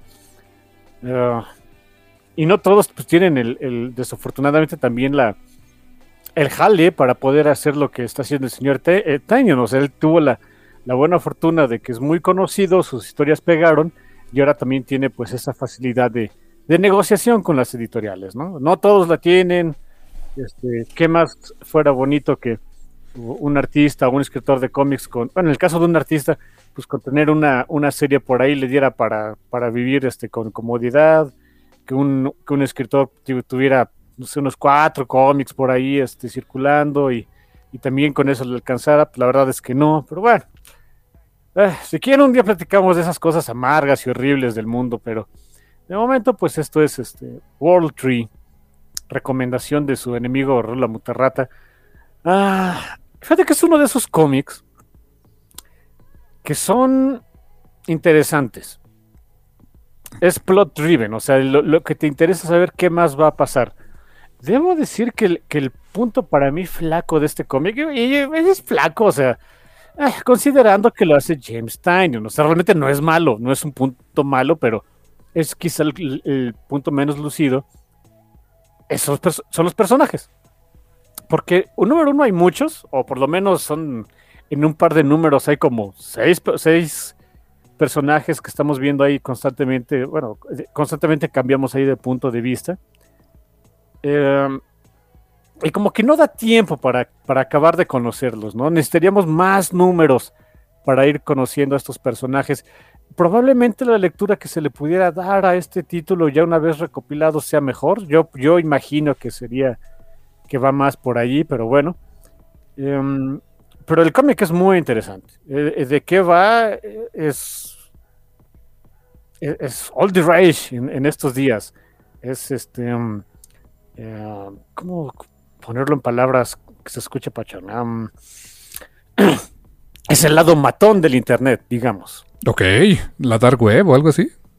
algo así, le dicen underweb aquí. El, cómic está situado en el año, en el lejano año 2024. ok. unos meses. Y abrimos el cómic con un nuevo personaje que cómo estuvieron este cacareando. James Tynion salió ahí de su, de su, este, hasta reactivó su cuenta de Twitter ahí para andar poniendo teasers de, este cómic. Fernando Blanco, que él sí tiene cuenta ahí a, cada rato, pone, antes de que saliera estuvo poniendo, insisto, muchos teasers de, de este personaje y, actualmente hasta, hasta enseña ahí su, su arte original de, de, de, de Tree. Abrimos con un personaje que se hace llamar Fear, miedo pero letrado y odio, odio que yo sepa de qué es, cómo se, o sea, el de dónde salió el letrado de esta manera, pero bueno, ni modo, así es, así es la vida. Se deletrea PH34R. PH34, pues sí, o sea, FIR, pero como PH, ok, con numeritos. Mm. Se deletrea así porque es salió de, lo, de juegos en línea. Eh, hay una frase, es una frase muy antigua, por cierto, este, de los juegos competitivos dicen Feel Fear, pero es e, P-H R R L P H 3 4 R Feel Fear. Qué complicado, pero ok. O sea, si lo lees entiende, ¿no? Tienes mello, pues, ¿no? Fear es una mujer eh, que se la pasa desnuda. Ya desde ahí está raro. Eh, lo, lo primero que vemos es que está como que en la escena de un crimen no sabemos si ella mató a una ancianita que andaba por ahí, ya después nos enteramos que sí, sí fue ella. Eh, no tiene ropa, abre una laptop, se conecta a un, eh, pues digamos que a, la, a, la a la undernet. Hasta me, gustan las onomatopeyas de Edith Vidicar porque hasta nos da a entender que hasta hace soniditos de modem antiguito. Oh, o sea, bien, es bien under, ¿no? Es bien under, exactamente. Y empieza a ver un live feed de un, de un squinkle, un chamaco de, de 15 años, que está haciendo una transmisión en vivo ahí en sus redes sociales de cómo va a la casa de sus vecinos y empieza a matar gente con un cuchillo. Jesus fuck. Es, es muy, muy gráfico en ese sentido el condenado cómic. Eh, llega un momento en el que este, este Squinkle, que no sabemos bien cuál es su, su, nombre, ni sus motivaciones, ni nada, se despide de su público viéndose hacia el espejo, está ensangrentado. Dicen, ok, este, todavía me quedan más por matar, eh, sea como acaba esto, no hay bronca, y los veo todos en el siguiente mundo. Se corta la escena, y es por eso te digo que ahí donde, es ahí donde, esta parte estuvo muy interesante, muy canija. Cortamos completamente la escena y nos empiezan a, a presentar a otros personajes, en este caso a Ellison, que es el hermano mayor de ese Squinkle, del Squinkle asesino estilo Columbine, digamos. Lo vemos que va en el, carro con su novia. La idea es que van a conocer a su hermano. Y tiene una conversación muy interesante al respecto de. Le dice Ellison a su, a su novia, que no me acuerdo cómo se llama esta chica. Ahorita, si ahorita lo encuentro el nombre, les digo. Um, así de, oye, no quiero que, te saque de onda mi, hermano. O sea, es medio. Este, pues es. Es, es, um, es hardcore de internet. Es acá, es edgy, ¿no? Es, es un edgelord. Es un es, tan, es tan edgy que parece eh, cortador de pizzas. All edge, no point, ¿no? okay. Y esta chava le dice, no, o sea, pues tú tranquilo, o sea, también yo crecí con el internet, sé por dónde vas, ¿no? O sea, ¿qué, qué, qué me puede decir, no? Aparte de cosas racistas y demás, eh, está uno está acostumbrado, ¿no? Están en esa conversación cuando dice, oye, a ver, ¿cómo se llama tu hermano? Ya le dice, este... ¿Cómo se llama? Gibson. Dice Gibson, uh, se llama Gibson Ellison. Uh, Gibson, ¿qué? No, Ellison este cuate y Gibson. Uh, Gibson Lane. A ver, lo busco, busco su Instagram, ¿no? Y es esta chava la que encuentra ese, ese, ese feed grabado de, de este cuate matando gente. Le dice, Ellison, párate aquí, tenemos que hablar. Se pone feo el asunto. Y volvemos a cortar. O sea, en cada, en cada cada número, ahorita van apenas un par de números. Hay así fregado tres cortes. Oh, te okay. digo que es un poquito. Y con personajes en general, eh, pues más o menos nuevos, así que. Uh, digo que. Como no los terminamos de conocer, es un poquito el, el punto flaco para mí. El siguiente corte lo vemos a un sujeto llamado Gabriel, eh, que hagan de cuenta es este, un Steve Jobs, pero menos idiota y muerto menos. ¿Está muerto igual que Steve Jobs o menos muerto? Menos, menos idiotamente muerto. No, no está muerto y es menos idiota porque él está vivo. Y Steve Jobs no. Se murió lo imbécil, es idiota. Ok. Y Gabriel tiene una particularidad que yo no había notado. También tiene el cabello blanco. Y está viendo las noticias de que hoy hay un. Pues, las noticias de este, de este chamaco, que hubo un killing spree. Eh, y se saca de onda Gabriel, inmediatamente sabe por dónde va. Vemos un flashback donde de hace 20 años estaba Gabriel con cuatro de sus amigos. Vemos el, el, aftermath de algo que pasó. Estaba en una, en una sala de, de antigua sala así de, computadoras, estilo de, de, la escuela cuando yo estudiaba, que eran así varias computadoras en, en fila y demás, con las computadoras destruidas. Eh, Gabriel en shock y uno de sus amigos le dice, no manches, te quedaste con el cabello blanco, ¿qué te pasó, no? Algo vio en la Undernet que lo, o sea, lo aterrorizó tanto que lo deja con el cabello blanco y le dice, les dice a sus amigos, hay que hacer algo, esto no puede salir de aquí, tenemos que contenerlo y tenemos que destruirlo. ¿Qué es ese algo? ¿Qué, ¿A qué se está refiriendo y qué hicieron? No tenemos ni idea. Pero lo que sí sabemos, lo que nos dice Gabriel, lo dice a, a, sus amigos y a nosotros, es de, si no detenemos esto ahorita, el mundo se acaba, va a destruir el mundo. Tenemos que detenerlo. Oh my God. Ok. Acaba ese flashback y Gabriel le marca a uno de sus antiguos amigos que tenían 20 años de no verse, le da la mala noticia de, oye, pues otra vez se liberó algo que ellos conocen como World Tree. Lo que entendemos es que World Tree es la cosa que está provocando todo esto. Oye, se liberó otra vez Wall Tree. Eh, al estilo de It, nos toca otra vez a nosotros los chamacos de. ¿Cómo se llama ese pueblo horroroso ahí de, de Maryland? Darrick, ¿no? No, este, ah, sí, algo así, ajá. Tener que este, pues, contenerlo de nuevo y pues. Derry, Derry, ya me acordé. Derry, Derry. ¿Eh? O sea, eh, queda ahí de, de, que Gabriel está juntando otra vez a su antigua bandita porque el internet se está pasando de lanza. Y el número uno cierra otra vez con Ellison yendo a la estación de policía donde estaban ahí guardando a su hermano. Quiere hablar con él, le dicen los policías, es que desde que lo encontramos estado, no ha respondido, parece que está en una especie de, de estado de shock o semicomatoso, no lo pueden hacer hablar. Y cuando está ahí hablando con uno de los oficiales, llega esta, este personaje, esta mujer, Fear, llega a la estación de policía a través de su teléfono, eh, accesa a las pantallas de la estación de policía y tiene una particularidad la Undernet. Cuando la gente lo empieza a ver por primera vez, se friquea, se saca de onda, parece que hasta les duele. Hmm. Le da suficiente tiempo a Fear para sacar un arma, dispararle a todo mundo. Otra vez, es, es algo que me llama mucho la atención. La gente somos bien morbosos. Fear lo que hace, una vez que mata a todos los policías, se quita la ropa y va a las celdas donde tienen eh, eh, eh, contenido a este a, a- a Gibson. Ma- eh, encuentra a Gibson eh, y a su hermano. Le dispara a Gibson. le- antes de decirle, le, le dice, oye, ¿puedes oírme? Gibson le responde, sí. Hice un buen trabajo y Fear le dice, sí, estuviste perfecto, serás recordado. Y después de eso, bang, le dispara. ¿What? ok. voltea al hermano de Gibson, ahora ya el fallecido Gibson, dice, encuéntranos en, encuéntranos en línea, tú también puedes ser parte de esto, y se larga. Y acaba el hijo número. Damn. Es un muy buen misterio. El número dos, ya no lo quiero decir, ya no quiero darles más spoilers. Se, se no, se- el número dos eh, se explora un poquito más. hace- eh, ahí ya no es tan expositivo. Ahí ya más bien expl- ex- exploras las consecuencias de este número uno. Em, ya no te enteras tanto acerca del pasado de los personajes. Eh, ya, no hay, ya no hay flash, ya no hay tanto flashback. Empiezas a. Conoces un par de otros tres personajes nuevos.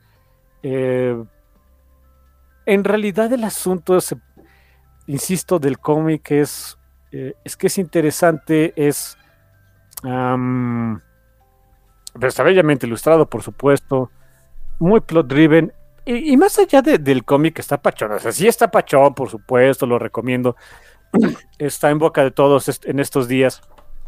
Ah, hay un par de cositas que, quiero comentar al, respecto. Número uno es que eh, Fernando Blanco comenta que él tenía años de que no trabajaba en medio tradicional, con tinta y papel.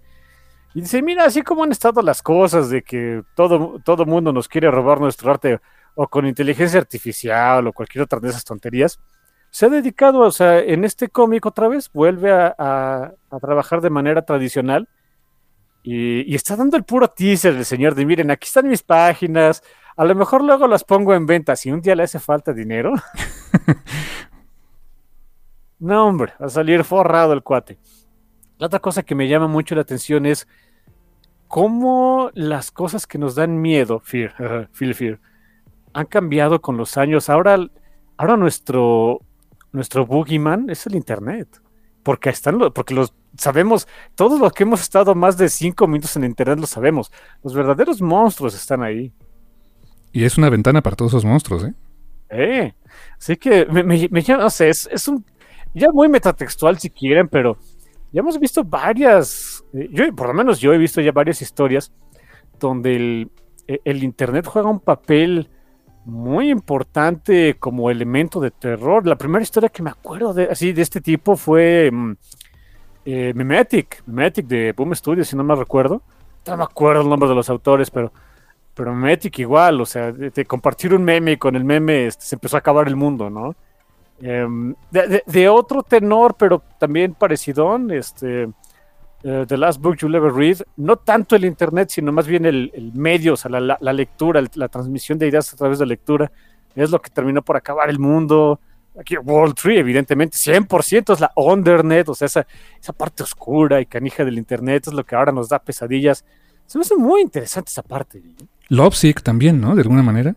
Lovesick, Lovesick 100%. Sí, o sea, ese, ese incluso es todavía más canijo porque es, pues es de la vida real. Ajá, o sea, es perturbador saber que Luana Vecchio uh, se metió a varias de esas cosas, ¿no? Metió un par de foros snuff y dice, no manches, o sea, no, no salí siendo la misma, ¿no? O sea, im- imagínate, por eso tienes razón, o sea, se volvió ese coco. Ah, Y mira, ¿sabes? Me estaba acordando, eh, pequeño paréntesis, de pues cuando empezaba el internet, cómo eran las ideas de cómo, cómo usar ese elemento para hacer guiones de películas, de cómics, etcétera, para darle e, ese elemento casi sobrenatural, ¿no? Desde algo tan ridículo como fenomenoide, ¿no? Sí. ¿Cómo se llamaba esta película? Había una donde salía mm, el dude que era asesino en Scream, Angelina Jolie. Hackers, hackers, este, Ah. también ahí de internet. Muy ridícula la película, muy corny. Pero ya desde entonces, ¿eh? O sea, el, el- el internet nos fascina como elemento, bien dice mi hermano, eh, prácticamente sobrenatural. ¿Te acuerdas de Carnage? Que una, Carnage una vez se distribuyó por la web. Tienes la boca atascada de razón. ¡Ey! Este, Age of Ultron, nadie se acuerda de esa película, con justa razón. ¿Cómo sobrevivió? Sí, es cierto. Oye, sí, es cierto por internet, sí, es cierto. Huh. Digo, eh, a nivel, a nivel metatextual, puedo decir que me llama mucho la atención esta, lo, lo- lo, en el concepto en el que tenemos el Internet actualmente. Sabemos que nuestros monstruos están ahí y ahora es, es, es nuestro boogeyman, es nuestro nuevo boogeyman. Pero consigan Wall Tree, honestamente, se, se pone bueno. No es de esos cómics que vayan a, que estén en peligro de que sean cancelados, le está yendo bastante bien. Así que digo, si quieren esperarse el trade, pues adelante. No hay fijón. Pero sí, échale un ojito, échale un ojito. Adéntrense otra vez a ese. no sé. Yo soy muy morboso y me gusta ver esas partes de. A ver a qué le tiene miedo la gente con el internet, ¿no? Eh, sé, es. Es entretenido, es entretenido. Y insisto, está bellamente ilustrado. Fernando Blanco y Jordi Velera hacen un, un trabajo fenomenal. Aidita Bidikar eh, con los rótulos. No nada más tiene que rotular cómo hablan los personajes, o sea, los, los diálogos de texto. Hay varios momentos donde, donde hay personajes que se loguean a la Undernet. La pantalla de lo, o sea, la, ventanita de que te abren el pop-up de login del Undernet diseñado por, por Aidita Bidikar. Eh, obviamente la tipografía ahí es distinta. Eh, muy. eh, hay muchos detallitos para el nerd del cómic, muy pachoncitos con este cómic también. O sea, la, la hechura es- está impecable. Es- es- está muy bien hecho, muy bien editado, el diseño gráfico es, es fantástico, la historia es muy interesante. Te digo, quizá ahorita los personajes se me hacen un poco flojos, van apenas un par de números, no vemos mucho de los personajes, los utilizan más bien para mover el guion, para, este, transmitirnos ideas, lo cual digo, está bien, no pasa nada. Eh, no sé, tiene, tiene un poquito de, de, eh, de, de todo ahí para, para llamar la atención este cómic. World Tree de, eh, de James Tynion IV, Fernando Blanco, Jordi Belair, Aidita Bidikar, eh, publicado por Image Comics. Consíganlo en su tienda de cómics favorita o espérense al trade y lo pueden conseguir donde sea que vendan libros. Buenísimo, carnal. Fíjate que que me decías eso de que, o sea, es más plot driven y como que muchos personajes, ¿sabes? Me recordó a otra obra de Tynion, la de Nice House on the Lake. Es algo muy parecido en ese sentido, ¿eh? Harto Sí. personaje también, ¿eh? De, hecho, es lo que dicen, que él tiene mucho esa forma de escribir, que se va más por hacerte interesante la historia que hacerte interesante los personajes. Es simplemente otra forma de contarte una historia. No, no tiene nada de malo. Este es, de repente no es mi favorita, debo decirlo, eso sí. Pero no tiene nada de malo. Esta, por ejemplo, atrapa, 100% atrapa. Ah, aunque, como, como en todo, hay preferencias. Si lo que ustedes es pre- prefieren es em, enamorarse de un personaje, así sea un hijo de la fregada o no, ah, quizá no es el cómic para ustedes. Pero sí, me, me vendiste muy bien este, ¿eh? Sin duda le voy a, dar- le voy a dar una, una, una leída. Seguramente cuando salga el trade. a- Para hacer los primeros seis números. Supongo que va a ser arcos de seis números. Por lo menos yo creo que de 5. Ah, ándale, exacto. Pero sí, échenselo, está pachón, ¿eh? Buenísimo, mi hermano. Pues yo tengo una recomendación que es exactamente lo opuesto. Esta sí es muy character driven. Y también es publicada por Image Comics. O debería decir republicado por Image Comics. Porque la edición original no es en inglés. Este cómic es un cómic. Bueno, la historia también de, cómo me hice este cómic. eh, La verdad es que estuve, eh, estuve muchas veces a punto de comprarlo. Pero no me animaba. Lo veía como que muy caro. Como que luego lo agarraba y dije, ay, pues no está tan gordito como que para el precio. Eh, dije, a veces lo veía este, en Amazon para comprarlo y decía, "Ah, un día de estos, o sea, como que no, no me acababa, algo, algo no me acababa de cuadrar. Pero en una de esas, hace poco tiempo, eh, en Sanborns estuvo una promoción que no sé si se les pasó, pero básicamente tenían todos sus cómics en inglés en la sección, en satélite a 50%, todo. No sé si así era la promo o no, pero básicamente dije, ah, pues vénganos tu reino, porque sí vale así la pena la promo. Y sí, lo pagué a 50% de descuento y dije, órale, va. Dije, ya, ya, le, ya le di muchas vueltas a si lo quería comprar o no. Y de verdad es que qué arrepentida de mi vida me hubiera dado de no comprarlo, ¿eh? Ok. Y ese se llama Carmen, con K de kilo. Carmen, co- sí, sí, sí. eh, es también republicado por Image Comics porque es un cómic europeo. Sí, publicado por Norma Editorial. O sea, si lo quieren en español original, es, es por Norma Editorial, ¿eh? Les va a salir en una lana, pero lo pueden conseguir en español sin bronca. Sí, en, en este Norma está en 21.95 euros más envío, ¿no? Sí, y tengo entendido que se sigue, se sigue imprimiendo, ¿eh? Ah, sí, creo que ya es un tipo Evergreen Book, ¿eh? Parece que sí. sí, sí, sí. Eh, La edición en español, no, no tengo idea de qué tamaño esté. La de Carmen es, es un oversize hardcover, o sea, no es un TPB. O sea, no es un hardcover de tamaño normalito, digamos como, como los de Panini. Es, es más grandecito. Tampoco es un oversize como, no sé, una, una absolute nada. O sea, es un poco más grande. Es un formatito muy bonito. Y es, es escrito y dibujado, diseñado y pues casi, casi te lo sale a vender. Este, por, no sé cómo se pronuncia, disculpen, no sé si es Guillem, Guillem. Yo lo voy a, como es español el señor, pues le diré Guillem March. Supongo que es un nombre artístico. Eh, la historia y el arte es de él, los, eh, la asistencia en el, en el color, o sea, color assistant, o sea, no es todo el color de él, es de Tony López. Eh, el logo de como tal fue diseñado por eh, Jack Durieux, o Durieux, no sé cómo se pronuncia. Y el lettering en Image, pues ya lo hizo alguien, que se- un estudio que se llama Chromatic. Y hubo una traducción al, al inglés por Dan Christensen. ¿Por qué? Porque el cómic originalmente es en español. Y es tan español el cómic como puede ser. Porque la, eh, Carmen es la historia de mm, algo que me gusta mucho. Que me, me doy cuenta que tengo un fetiche por eso, creo. Sí. Que es las personificaciones pachonas de la muerte. Está Dead, de, de High Cost of Living, o sea, la Dead, de Dead of the Endless, que pues la adoro y creo que muchísimos la adoran. Eh, encontré otra, después otra historia que ya alguna vez platicamos de ella, que es este, The Many Deaths of Lila Star, donde básicamente también está la muerte, una personificación antropomórfica de la muerte, que es más canija, pero también acaba siendo muy linda historia.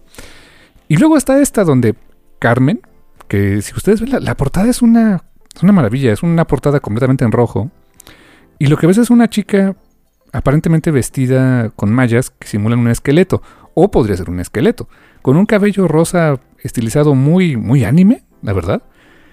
Y es bien curioso que en la portada está como tímida, o sea, se ponen las manitas enfrente de, o sea, e- e- este, en- enfrente de su cuerpo, eh, está mirando hacia abajo, y siendo que en el cómic Carmen, la muerte, es completamente diferente, es, es toda una pachanga, todo el tiempo está haciendo bromas, todo el tiempo está jugando, todo el tiempo está eh, hasta bailando.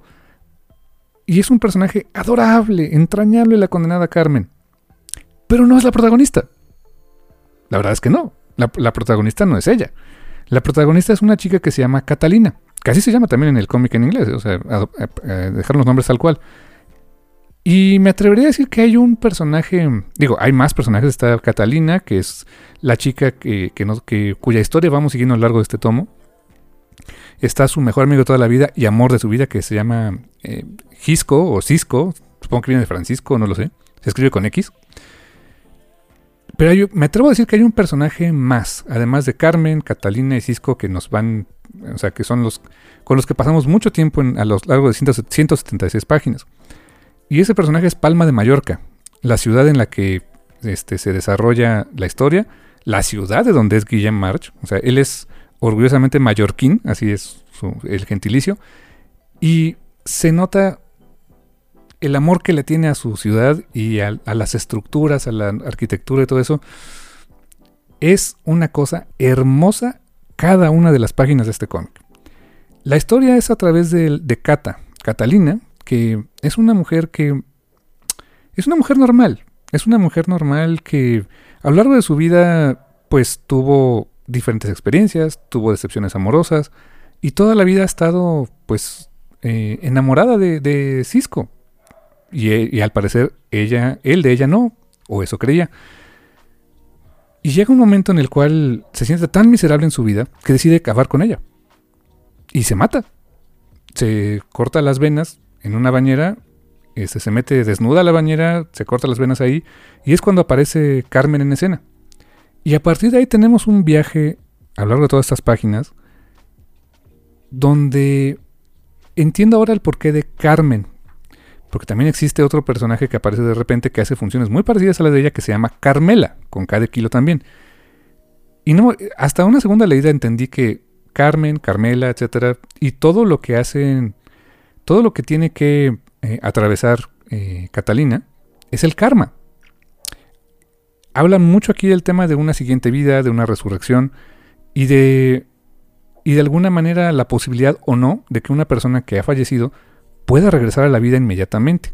Cosa que no es extraño, o sea, puede ser que una persona tenga eh, signos vitales, pues, o sea, ya prácticamente perdidos y algo pasa y, revive. O sea, no, no es algo eh, médicamente imposible, pero es muy extraño.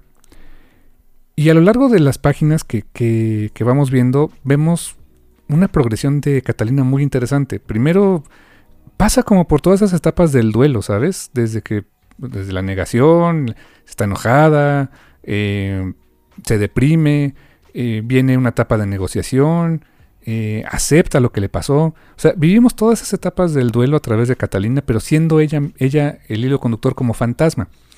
Hay, restablece reglas muy interesantes, eh, Guillem Marche, cómo funciona el ser un fantasma en este universo. ¿Qué puede y qué no puede hacer? Y algo también que, que, me encantó, que, que, se me hizo tan, tan bien manejado, tan bien, este, tan bien presentado por parte de Guillem March, es prácticamente el 60-70% de la historia, eh, Catalina está completamente desnuda. Y no, al, ser un cómic pues, europeo, no, no se... Eh, vaya, no tienen ningún reparo en mostrar el, este, un, cuerpo femenino, que por cierto tampoco es un cuerpo así 100% escultural, o sea, es una, es una mujer muy normal, o sea, con, con, con, todo lo que implica tener un cuerpo normal, o sea, no, no es una supermodelo con, con este, no sé, eh, cirugías o algo así que le hace verse... Eh, no, es un dibujo de Campbell para pronto, ¿no? O sea, es, es un dibujo de una mujer en sus, no sé, 25, 30 años, eh, pues sí, atractiva, pero una mujer real, este, de pies a cabeza.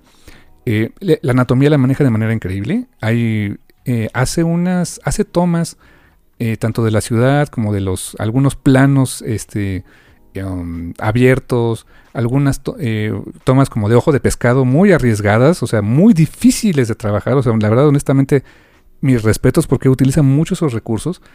Y, en ningún momento la, anatomía ni de Carmen, ni de Catalina, ni de nadie más se ve, eh, se ve extraña. O sea, a pesar de que hagas tomas complejas como un ojo de pescado o tomas desde arriba, desde abajo, eh, mantiene muy bien, muy lógica la coherencia de cómo se movería un cuerpo humano, a pesar de que está muerta, de cómo se movería un cuerpo humano volando, cómo se movería un cuerpo humano saltando, este, eh, cuando la gravedad parece, la, gravedad vence pues las proporciones de la carne humana, ¿no? Está fantástico, es completamente eh, natural cómo lo maneja, al grado de que te puedo decir que, que no, no, no es, o sea, evidentemente, o sea, no es un eh, no es un cómic que pues a lo mejor pudieras enseñar las páginas en un video en YouTube porque pues te lo bajan por, porque así es YouTube. Pero nunca es un desnudo este eh, feo o este eh, gratuito o pues específicamente con fines este sexuales, ¿no? Para nada, es un es simplemente una mujer que murió y está desnuda. Y a lo largo de la historia vamos viendo cómo recupera increíblemente poco a poco se va haciendo de ropa o de algo para cubrirse hasta que termina la historia. Es muy curioso cómo sucede eso. Pero también eh, algo que le tengo que reconocer mucho a Guillermo March es ese manejo que tiene en, las, en, la cinemática. Hay veces en que los paneles eh, se mueven, o sea, sientes que se movieran porque eh, es como si fuera una animación muy bien manejada. hay unas secuencias de vuelo, o sea, en las que Catalina está literalmente volando sobre la ciudad de Palma de Mallorca que es es increíble cómo, o sea, cómo se puso a estudiar la anatomía para irla moviendo en, los, eh, como si estuviera nadando en el aire y de repente las vistas aéreas de la ciudad son, son increíbles, el coloreo es fantástico y es una historia increíblemente enternecedora.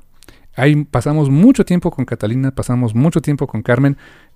Mm, hay algo que sí es que eh, establece muy bien las reglas de cómo funciona el universo, pero no te da una, una explicación de todo. Y eso me gusta. O sea, hay, hay cosas que te las deja para que tú lo infieras de cómo, cómo debería funcionar o no este, la vida después de la muerte. y, y, el cómo, cómo termina la historia. Pareciera que tiene que terminar de cierta manera porque el personaje está muerto, pero tiene un desenlace muy bueno, muy satisfactorio. Se nota que es una obra sumamente personal de Guillaume March. Eh, no sé qué más ha hecho en el medio del cómic. Es el primer trabajo que, leo de él. Y la verdad quedé fascinado. Eh, tiene ese sabor a, cómic europeo, desde luego. Eh, pero con una energía, una cinemática muy particular. Unos colores preciosos una edición súper bonita la de Image Comics. La de Norma me imagino que va a estar igual. Norma hace cosas también increíbles. Eh, por donde lo quieran conseguir. Lo quieren conseguir en inglés o en español. Existen ambas versiones. Eh, si lo encuentran en Samur está en inglés. Y normalmente no está tan caro. Eh, y si encuentran con descuentos, mucho mejor. La verdad, para mí, una de las mejores representaciones antropomórficas de la muerte en el medio del cómic. Súper recomendable. Échenle un ojito a Carmen de Guillem March. Ok, ok. interesante ahí escuchar tu opinión al respecto. Sí, en algún momento leí ese cómic, ya tiene muchos, tiene como cuatro años o más. No acuerdo bien cómo, pero me acuerdo que me gustó. Estaba pachón. Ah, o sea, tiene bastante tiempo. Sí, sí, sí. Incluso Image cuando lo publicó originalmente, Image lo dividió. Lo dividió en números individuales. Ah, con razón hay portaditas. Por ahí hay una portada. Incluye por ahí una portada de David Mack. Por ahí me acuerdo que vi. Sí, es. Era, raro porque no estaba hecho así, pero bueno, en fin. No, la verdad sí. fantástico cómic. Muy recomendable, carnal. Y el otro cómic que yo les quiero platicar es uno que, fíjense, estamos hace unas semanas, dos semanas, una semana, no me acuerdo. No, fuimos a Fantástico. Me dijo, oye, ¿no has visto esto? ¿No, no te has enterado de este cómic? Levantó una portada de un cómic de, Boom Studios. Em, me llamó la atención la portada originalmente, que era una, portada de Jenny Frison, de un cómic que se llama Once Upon a Time at the End of the World. Érase una vez al final del mundo. Uh, ese número en particular era número 6. Así que, eh, obviamente no iba a empezar por ahí, ¿no? Pero me llamó la atención que el artista era Leila del Duca, a quien le tengo mucho cariño. Y dije, bueno, vamos a ver de qué se trata ese Hijo Comic. Vamos a leerlo desde el número uno. El primer par de números ya están baratitos, los pueden conseguir de manera digital muy sencillo. El asunto es que todo el primer libro, me voy enterando ya hasta después. Bueno, el cómic está, está escrito por Jason Aaron. Pueden confiar de que el señor Aaron va a contar una historia pachona. Yo pensé que Leila del Duca dibujaba todo. No, en realidad no. El primer libro es dibujado por un cuate quien yo no conocía, que se llama Alexandre Tefenki, coloreado por eh, Lee Logridge, em, con portadas de... Eh, hay, unas, hay unas páginas de Nick Dragota y Rico Renzi. Las letras son de Unworld Design, la compañía, así que se van al demonio. Ah, las primeras portadas son de Mike del Mundo, Órale, cool. hay, talento harto aquí en este, en este cómic. Em, también, una vez, o sea, cuando, cuando estaba viendo ese número 6, vi que era cómic de un corte un poco más adulto, por también eso me llamó la atención del arte de, Leila. Eh, porque me gusta cuando ella trabaja en cosas pues, ya más adultas. Y creo que a ella también le gusta, más bien ya trabajar en esto, como que dejar los cómics young adults ya, como que ya no le no es que no le haya gustado, supongo, pero ya no veo que haga de eso, como que ya lo dejó atrás. Así que también desde ese punto también me gustaba. Entonces, ¿cuál es mi sorpresa cuando abro este hijo número uno y veo que en realidad que la historia empieza precisamente con dos squinkles? Dices, me lleva la fregada. Se le da, pero bueno. Pero está bien, porque por lo que entiendo, está dividido en libros. El primer libro de, este, de esta historia se llama Book One, Love in the Wasteland, Amor en el Yermo. Ya ven que me encanta el yermo. es lo que te iba a decir el te persigue el yermo, carnal. Ah, y, y- y yo persigo también al yermo, nos estamos cor- somos, somos uroboros, el yermo y yo. Y la historia habla de dos personajes, eh, Messi, que es una ¿Qué? pues, alias Messi, que es una eh, e- ella sí es una habitante del yermo hecha y derecha, está acostumbrada a cazar, a este eh, despellejar este, animales para usarlos como ropa, no vomitar al comerse esos animales. Eh, tiene varias habilidades este, muy eh, necesarias para el yermo, ¿no? Puede hacer fuego con la basura que se encuentre. Em, eh, no cede a la tentación de, de matarse de una vez porque todo está del carajo. Todo lo necesario para sobrevivir. Y, cuando vemos cómo es el yermo, dices, ah, ok, con razón. Por lo que vemos es como que la Tierra en el futuro, échenle unos 10 años más o menos, donde ya todo se fue al demonio. Ok. Y la humanidad que, que existe acá, al- por lo menos los primeros dos números que ya compré y que está pachón, luego, luego compro el trade. Eh, realmente vemos, a aparte de, de los dos personajes principales, vemos muy pocos otros personajes.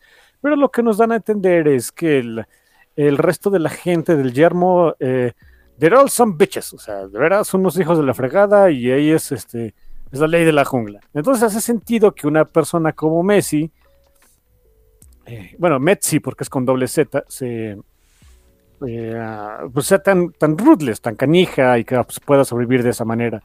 Y después conocemos, eh, e- ella o sea, estando en un, en un viaje a, través del yermo, eh, pues al estilo, me, me recordó mucho a esa escena de, de- justamente del Señor de los Anillos, de, la comunidad del anillo, cuando entran a las minas de Moria, que los ataca un pulpo gigante Ajá, sí. Ajá. las minas de Moria. Lo mismo, Messi, Metzi va este, en, un, en un bote, en, un- una, barcaza, se le empieza a meter el agua, tiene que salir del bote, eh, encuentra ahí un, un, eh, en, una, en un, lo que, lo que son las ruinas de un rascacielos que ahí puede meterse, está, está indecisa de si meterse o no, eh, la decisión no, la- termina por tomar ella porque igual ah, llega un pulpo canijo y, y salvaje y se tiene que meter al, al edificio quiera o no. Y el edificio no está vacío. El edificio está habitado por un dude, un dude que se llama Maceo o Mace. Y Mace es todo lo que Metzi no es. Sus grandes habilidades son em, stargazing, reading a lot, um, eating candy, nada que ver. él es el, el póster viviente de eh, Sheltered Guy. Vivía él perfectamente ahí en sus rascacielos, tenía este, comida para toda la vida, que por comida eran más bien dulces y golosinas, pero bueno. Se iba a morir rápido, ¿eh? um, supongo. Y él es todo pachón, o sea, mientras que Metzi es pues, la, la típica este, habitante del yermo que, o sea, le quiere dar las gracias así por la, por la comida de este, con una con una cobija hecha de, de- de pieles de rata. Y, y esta Mace la ve, la ve- ve la- ve la- lo, lo que le quiere hacer por trade de, no, pues sí, muy generosa, uy, hasta la cobija tiene hasta la- las, las caras y las patas de rata, ¿eh? No, pues sí, Eh. muchas gracias. No, gracias, llévate la comida que necesites, no hay fijón, aquí todos somos pachones. La dinámica entre ellos es muy divertida porque son totalmente los polos opuestos. Y como una bonita historia de romance juvenil, eh, pues en el momento en el que Mace ve a una muchacha, a la, a la muchacha, ya no digas exactamente bonita, pero pues por lo menos que está viva, dice, ¿saben qué? De aquí ya no soy, me voy. Vamos a ver qué onda con ella. Y ahí se va el pobre imbécil. Hay algunas partes muy intensas al respecto, porque Mace a cada rato está hablando con una grabadora de, de esas de, de, de audio cassette, como que dejándoles, es- dejando ahí una especie de diario este, grabado, y a cada rato vemos que le habla a sus papás, como si estuvieran vivos. No están vivos. eh, eh, cuando le da ahí un tour a esta Metzi ahí en su torre, dice, ay, mira, este es el cuarto de mis papás, pero ahí nadie se mete, así que ahí los dejamos en paz. Y después nos enteramos por qué. El cuarto de sus papás están los cadáveres de sus papás que por lo que vemos decidieron mejor acabar con su vida, este, se suicidaron muriéndose abrazados y ahí se quedaron. Jesus fuck. Mejor eso a ver, a, a seguir viviendo en ese mundo espantoso. Uf. es muy canija la historia, pero la manera en la que Jason Aaron la empieza a manejar, sobre todo a través de los ojos de Mace, le da mucha ligereza, ¿eh? Y mira que, mira que todo lo que me acabas de contar son temas bien duros, ¿eh? Sí, digo, hay un momento en el número 2 cuando, eh, cuando, o sea, Metzi obviamente no, le dice a, a, este Mace, lárgate de aquí, no vas a sobrevivir, no te puedo cuidar. Y me dice, no, no, sí, me voy, yo aquí, yo aquí sí la armo, ¿no? No te preocupes.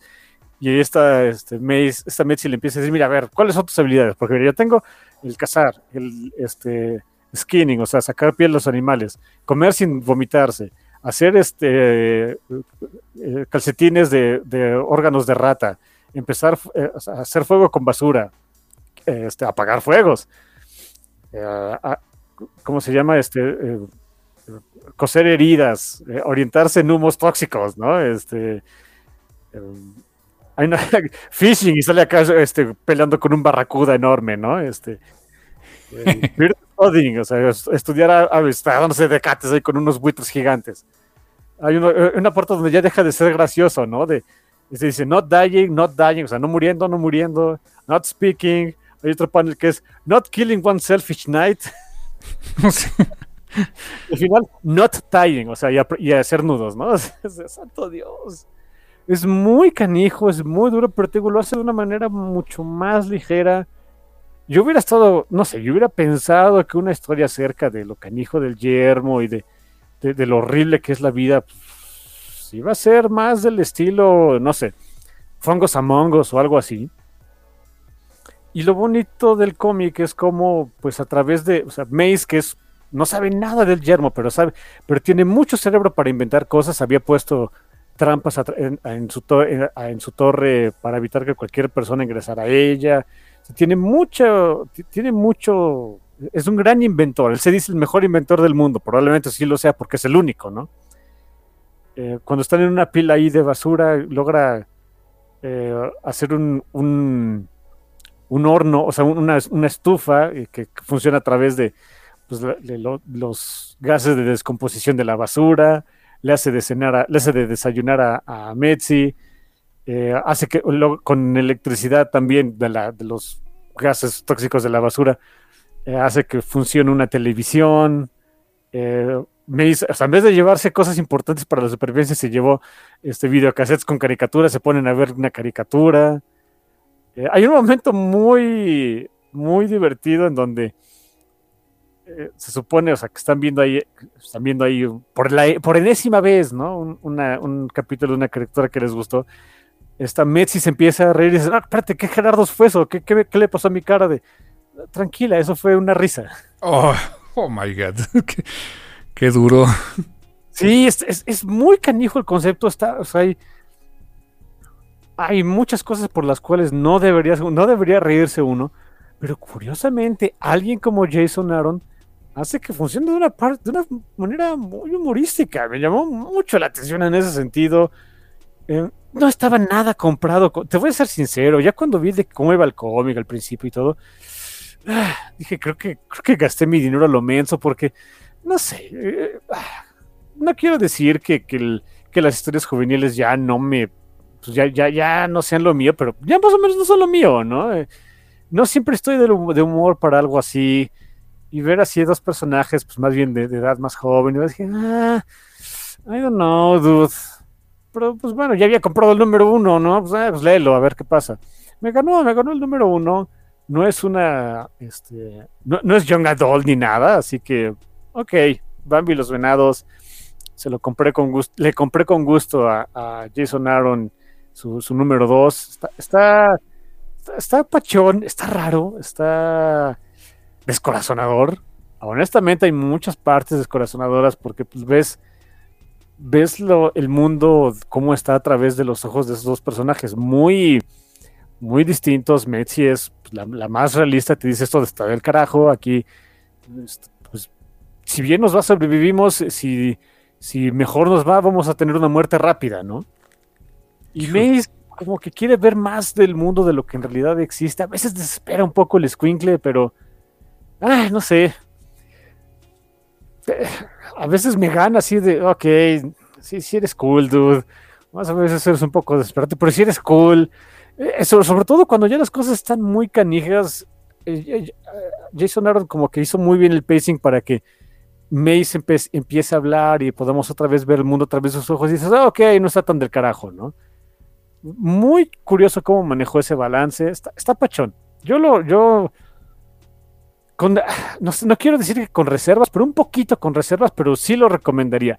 No sé cómo se vaya a poner eh, después, eh, pero sí lo voy a comprar. Curiosamente, si me gano, ojalá, ojalá de veras que sí esté, que sí esté bueno. Yo digo que sí está bueno, yo digo que sí vale la pena. Eh, a pesar de que al principio sí estaba yo muy uh, escéptico al respecto, ¿eh? Ahora me hace sentido el título, o sea, por, por el tono que me dices, ¿no? O sea, es, el yermo y todo está feo y todo, pero, pero el tono, ahora entiendo el título, Once Upon a Time, o sea, muy de cuento de hadas, ya sabes, At the End of the World, o sea, bleak, as fuck, ¿no? Bleak as fuck, pero parece un cuento de hadas, de, un amor joven de todos los chamacos que se encuentran. wow. Eh, está, está interesantón, está divertido, está muy divertido, o sea, está muy, muy, jodidamente divertido. Totalmente character driven. Eso sí es. Lo, que nos importa son los personajes. Eso sí, llega un momento en el que la diversión. Eh, hay, hay diálogos o escenas que es el quitarrisas, ¿eh? Así como que. Ah, oh. No, sí, aguas con eso. Fíjate que algo, algo, ahora le pusiste en palabras algo que no había, me había checado mucho, pero sí, también de repente, por ejemplo, con, me pasa mucho con el manga con el, no sé, el 70% del manga que se publica, ¿no? Te lo juro, cuando me dijiste de que, pues, cuando son historias así como que eh, por personajes juveniles y ese Young Love y toda la onda, cuando veo así una descripción de un manga de, este, no sé, Akira Yoshida es un estudiante de preparatoria Next. Sí, sí, no, ya no es lo mío, ya no es lo mío. Y no pasa nada, está bien, así pasa. Ah, e, e, es no quiero decir que ya nunca vaya a llover, no sé, una, una caricatura pachona y no me vaya a gustar mucho menos. No, no, no, no, pero, pero yo no las busco, pues. Sí, no, no como antes, ¿no? Exacto, quizás hace unos 10, 15 años, sí, claro, ahora ya no. Sí, buscas otra cosa, pero me gustó la premisa, me gustó eso, ¿eh? Y aparte que el siguiente arco es de Leila del Duca, pues también se oye bien, ¿eh? Sí, y digo, y Leila dibujando por lo que estuve viendo ya en un tono más, más maduro eh, y se ve su arte mucho más. Digo, la hojadita que le di se ve súper pulido. Damn, quiero ver eso, ¿eh? De por sí siempre ha sido una muy buena artista, pero sí, vaya que ha, que ha cambiado y evolucionado su estilo desde Shutter hasta lo último, ¿no? Sí, desde Shutter se veía que, o sea, tiene un, tiene eh, lo que dicen en, en, inglés, ¿no? O sea, el, el grasp muy bien, muy firme de, de cómo contar una historia. El storytelling es muy, muy bueno. Pero el dibujo ha, ido cambiando. Obviamente hay partes que, reconoce uno. Cuando, te gusta un artista, dices, ah, ah, por mucho que varíe el estilo, dices, ah, ok, esto lo hizo esta persona. Sí, claro, lo mismo tiene Leila, pero, pero también me acuerdo que ella estuvo por un buen rato, yo creo que unos cinco años, seis años, enfocándose más en historias de, de young adults y, o, todavía más jóvenes, historias para más jóvenes todavía, pues, le, dejé ahí de seguir su trabajo, no es para mí, insisto, no es que sea malo ni mucho menos, simplemente no es para mí. Eh, y verla regresando otra vez a un cómic eh, más, más, este, más adulto, ok, me da gusto que, que yo pueda volver, tenga el chance otra vez de disfrutar de su trabajo, pues. Fantástico, carnal. Entonces, Once Upon a Time at the End of the World. Buenísimo, mi hermano. Y pues yo, mi última recomendación, curiosamente otra de Image Comics. No, no lo planeé así, ¿eh? pero pues bueno, es lo que he estado leyendo. y esta tenía ganas de platicar de este porque alguna vez hicimos un programa del primer volumen acerca de, este, de esta historia. Y me habían dicho que el volumen 2 era muy diferente. Eh, se trata de crossover. Crossover de Donny Cates en la historia y Jeff Shaw en el arte. Y Dick Conniff en los colores. Fíjate, Dick Conniff, por cierto, en los colores. Sí, eso, te iba a decir, me acordaba perfectamente que Dick Conniff hizo los colores de ese cómic. Es un gran trabajo de color porque tiene que utilizar muchos estilos. Muchos estilos. Y en la misma página, en la misma viñeta. En la misma viñeta, yo no digo que es en la misma página, exacto. Es muy difícil eso. ¿eh? Sí, porque algunos personajes, bueno, eh, pequeño, así breve resumen del primer tomo, básicamente es, es un cómic que nos establece Donny Cates donde los superhéroes o los personajes de cómics atraviesan el mundo de las viñetas a nuestro mundo real, o sea, el mundo que ocurre dentro del cómic, ¿no? Y son tal cual, o sea, se ve, se menciona, se menciona a veces por nombre, a veces, o sea, simulan los cameos, no pueden poner a todos, pero pues se menciona, no sé, este, a Batman, Superman, Spider-Man, eh, y todo tipo de cómics, The Walking Dead, Hit Girl, eh, Kikas, eh, Madman, por ejemplo. Y de hecho, este, varios autores les dieron permiso de usar a sus monos en diferentes situaciones y hacer un verdaderamente un crossover con muchos de personajes de cómic, entre comillas, indie, ¿no? Pero el que el primer tomo tiene mucho. Eh, eh, la historia va mucho por el evento que, que hizo que tuviéramos ese crossover. O sea, el, y, lo que vendía mucho era el tema de personajes de cómic existiendo en el mundo real y queriendo de alguna manera regresar a sus respectivos mundos. Muy interesante, muy bien ejecutado. Em, y, digamos que, va, eh, era una lectura muy enfocada para aquel lector de cómic que está familiarizado con tropos del cómic, ¿no? Con tropos de grandes eventos, eh, crossovers del verano, em, no sé, este, portales interdimensionales y, la mitología de X o Y personaje, ¿no? Pero digamos que ese, era muy, muy el centro de lo que querían contar.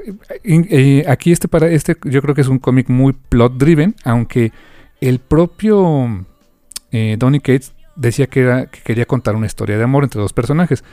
Honestamente, Ellipsis Howell y Orion, que son los, entre comillas, protagonistas, podríamos decir, son muy poco interesantes, honestamente. ¿eh? No, o al menos en los, en los, dos volúmenes que se han publicado, eh, no, son personajes que, realmente te interese mucho conocer. Te interesa más el cómo llegamos ahí, el cómo está ese mundo, el cómo se van a resolver las cosas. Es muy plot driven, honestamente.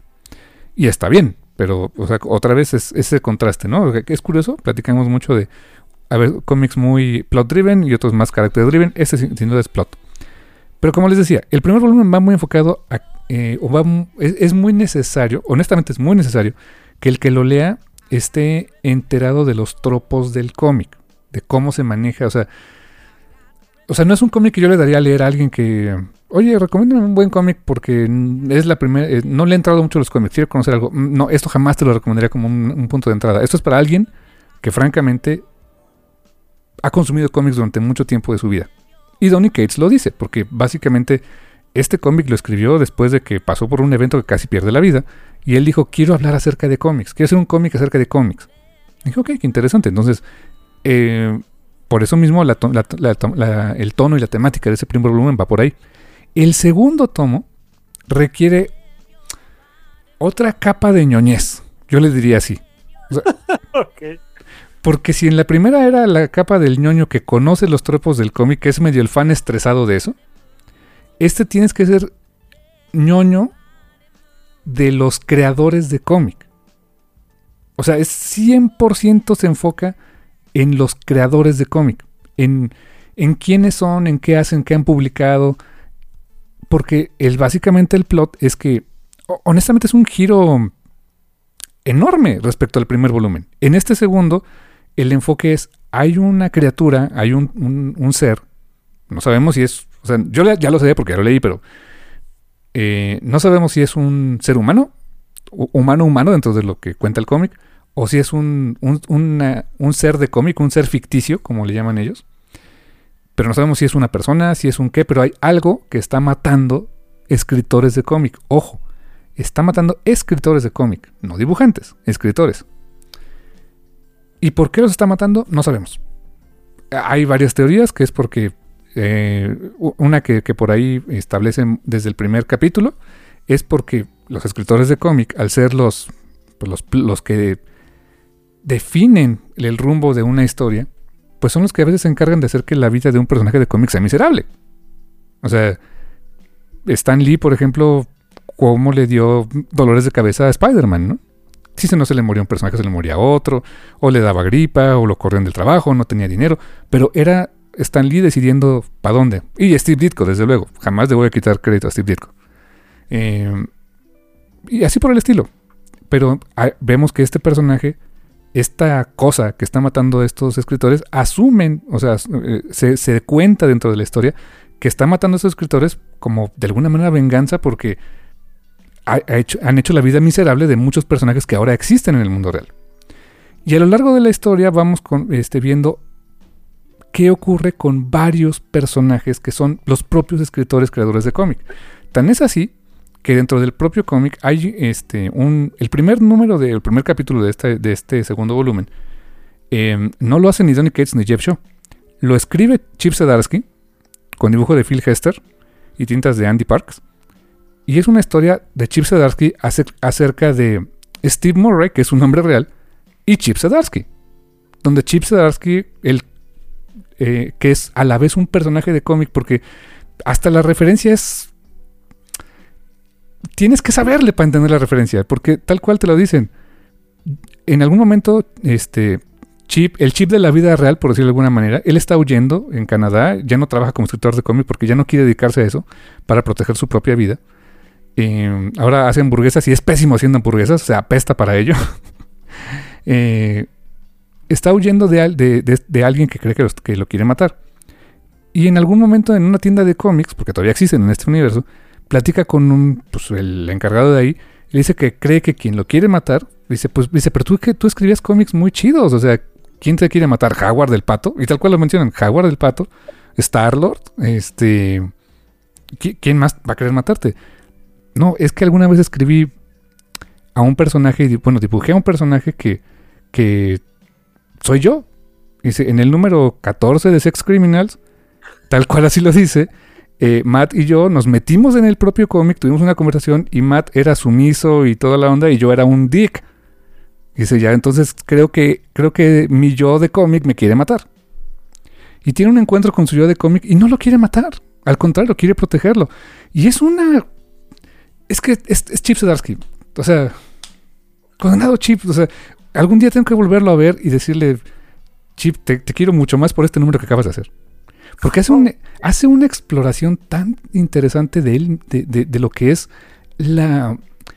En, inglés se llama persona, o sea, eh, el concepto de persona en inglés es diferente a person. O sea, es esa personalidad que tú te creas como escritor, artista, etcétera, que no eres tú. O sea, eh, eh, no, no, a lo mejor no eres este. O sea, Dua Lipa no es la Dua Lipa que está en el escenario, es la, es, aunque se llama igual, es otra Dua Lipa cuando está en su casa, ¿no? Eh, por ponerte un ejemplo, ¿no?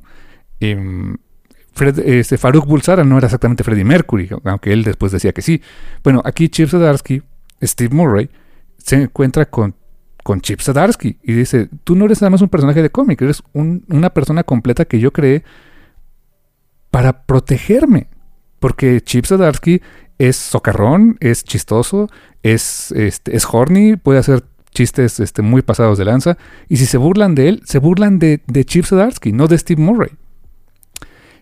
Y hay unas escenas muy enternecedoras, increíblemente enternecedoras, donde Chip Zdarsky tiene que proteger a Steve Murray, Steve Murray a Chip Zdarsky. Y es el mismo. Honestamente es un número tan bonito. Dentro de esta onda tan metatextual, está sumamente bien ejecutado. Y eso es solamente el primer capítulo. A lo largo del segundo volumen nos encontramos también con otro capítulo que fue escrito por Brian Michael Bendis. Bueno, un interludio, no, no, fue, no, fue, no fue todo un número con, arte de Michael Leibon Oeming. Y si les suenan los nombres Michael Bendis, Brian Michael Bendis y Michael Leibon Oeming, sí, efectivamente, quienes aparecen como personajes tal cual dentro del cómic y que se encuentran con Brian Michael Bendis son los personajes de Powers, Dina Pilgrim y, y Christian. O sea, tal cual ellos. Y de hecho tiene una escena de interrogatorio muy a lo Bendis, muy a lo Jessica Jones, este, con muchas talking heads, o sea, todos los tropos de Bendis. Pero otra vez, tienes que conocer quién es Bendis, qué ha hecho Bendis para apreciarlo. Si te gusta todo ese rollo, este cómic te va a encantar. Hay otra interludio más donde aparece la, eh, historia de Robert Kirkman, y los lápices son de Phil Hester, y aparece Robert Kirkman. Tal cual, dentro del cómic. Teniendo una interacción con alguien de sus creaciones. No te diré con quién, pero tiene una interacción con alguien de sus creaciones. Y todos ellos, de, de, mil amores, dijeron, sí, le entramos a este proyecto que tiene Donny Cates porque queremos también hablar un poco de nosotros. Y honestamente, la historia después eh, tiene unos derroteros muy divertidos, algunos muy locos, otros mejor ejecutados que otros, pero insisto, no es un cómic que le recomendaría a cualquiera que, que, digamos, apenas va empezando a conocer el medio del cómic. Necesitas tener ya cierto nivel de cierto nivel de esa capa de ñoñez de saber quiénes son los autores, qué han hecho los autores, cómo es a lo mejor un poco su eh, eh, sus entrevistas, eh, la personalidad que, manejan en Internet, los tropos que maneja cada uno de ellos en sus historias. Eh, pero eso lo hace muy, interesante. O sea, la verdad es que pues, si te gusta todo ese rollo, si, le, si, si sigues ese tipo de chismes que, o ese tipo de, este, de, trivia o de datos, como luego lo tenemos en el FAQ, ¿eh? o sea, como ese tipo de cosas que luego platicamos, honestamente les va a encantar el cómic. Si a lo mejor no le conocen tanto esa parte, si, no tienen, y no tendrían por qué llegar a, a esa capa de ñoñez, quizá no les sea tan atractivo. Pero si les gusta todo ese rollo, es muy metatextual, muy eh, referencial, condenadamente divertido. Y en más de una ocasión te sorprendes a ti mismo diciendo, claro, esto es, este es el, eh, así es Kerman, así es Chesdarsky, así es Bendis, así son sus personajes. Y sientes ese, ese momento como el Capitán América, entendí la referencia. La verdad está súper bonito, súper bien hecho, condenadamente bien dibujado. Eh, Entiendo que puede haber un tercer volumen, da para ello. Hasta ahorita no, no ha habido una continuación como tal, pero hay un cliffhanger muy interesante al final que puede dar pie a un tercer volumen que cerraría muy bien la trilogía, si es que es la intención de Donny Cates. Sumamente recomendable. Crossover, volumen 2, publicado también por Image Comics. Yo, no solo no se la recomendaría a alguien que empiece en el cómic, honestamente, yo no se la recomendaría a medio mundo que le, si no le cascas mucho y creo que yo no lo recomendaría ni por error, ¿eh? Sí, no, no te digo, esa, capa de ñoñez para entenderle, ¿eh? Sí, no, eso ya está muy, ya, ya es ñoñez avanzada, ya no sé qué tan sano sea tener esa ñoñez. sí, yo tampoco, pero no sé, no sé qué diga de mí que le entendí todo, pero... El, el, buen chip te diría, no, no, no, o sea, no solo no es sano, este, ve y toca pasto, hijo, o sea, de veras. Pero, fíjate que aún así, por, el, quizás solo por ese capítulo que escribió Chip Zdarsky, eh, sí lo recomendaría, ¿eh? porque aunque sí es muy referencial y todo, esa interacción, interacción entre los dos chips, o sea, bueno, este eh, Steve Murray y Chip Zdarsky es fantástica, ¿eh? Sí, esa, en particular me llama mucho la atención. Damn. Sí, yo creo que te, eh, te puede gustar mucho por ese lado. Y si nos siguen en el Café Comiquero, nos han escuchado hablar de muchas cosas y, de los artistas y de los escritores y luego de repente, ¿qué opinamos de uno del otro? A ese nivel de... a esa capa de ñoñez, sí, le van sí lo van a disfrutar. Ok, mira, pues ahí quedaron bonitas recomendaciones para que gasten su dinero. Exacto. Pues ahí está, carnal, dos, dos quickshots, cada quien bastante este, variaditos. Eh, viéndolo bien, ningún cómic este, de los Big Two en esta ocasión. ¿eh? No, curiosamente tres de Image. Sí, tres de Image y uno de Boom Studios, ¿no? Uno de Boom, nada más. No lo planeamos así, pero salió. Sí, si me preguntan, oye, y, este, Rata, ¿por qué no hablaste de Queen of Swords que tanto te ha gustado? Ah, hijos, porque obviamente va a haber programa de eso. Ah, sí, claro, evidentemente, deja que acabe, pero sí, ¿no? o sea, ni, ni, gasto el tiempo en hacer un quick shot de eso, si va a haber programa, ¿para qué le hagamos al cuento? Exacto. Que, no descarto que luego de algo que platicamos hoy se pueda hacer un programa completo. Ya nos ha pasado con otros quickshots, ¿no?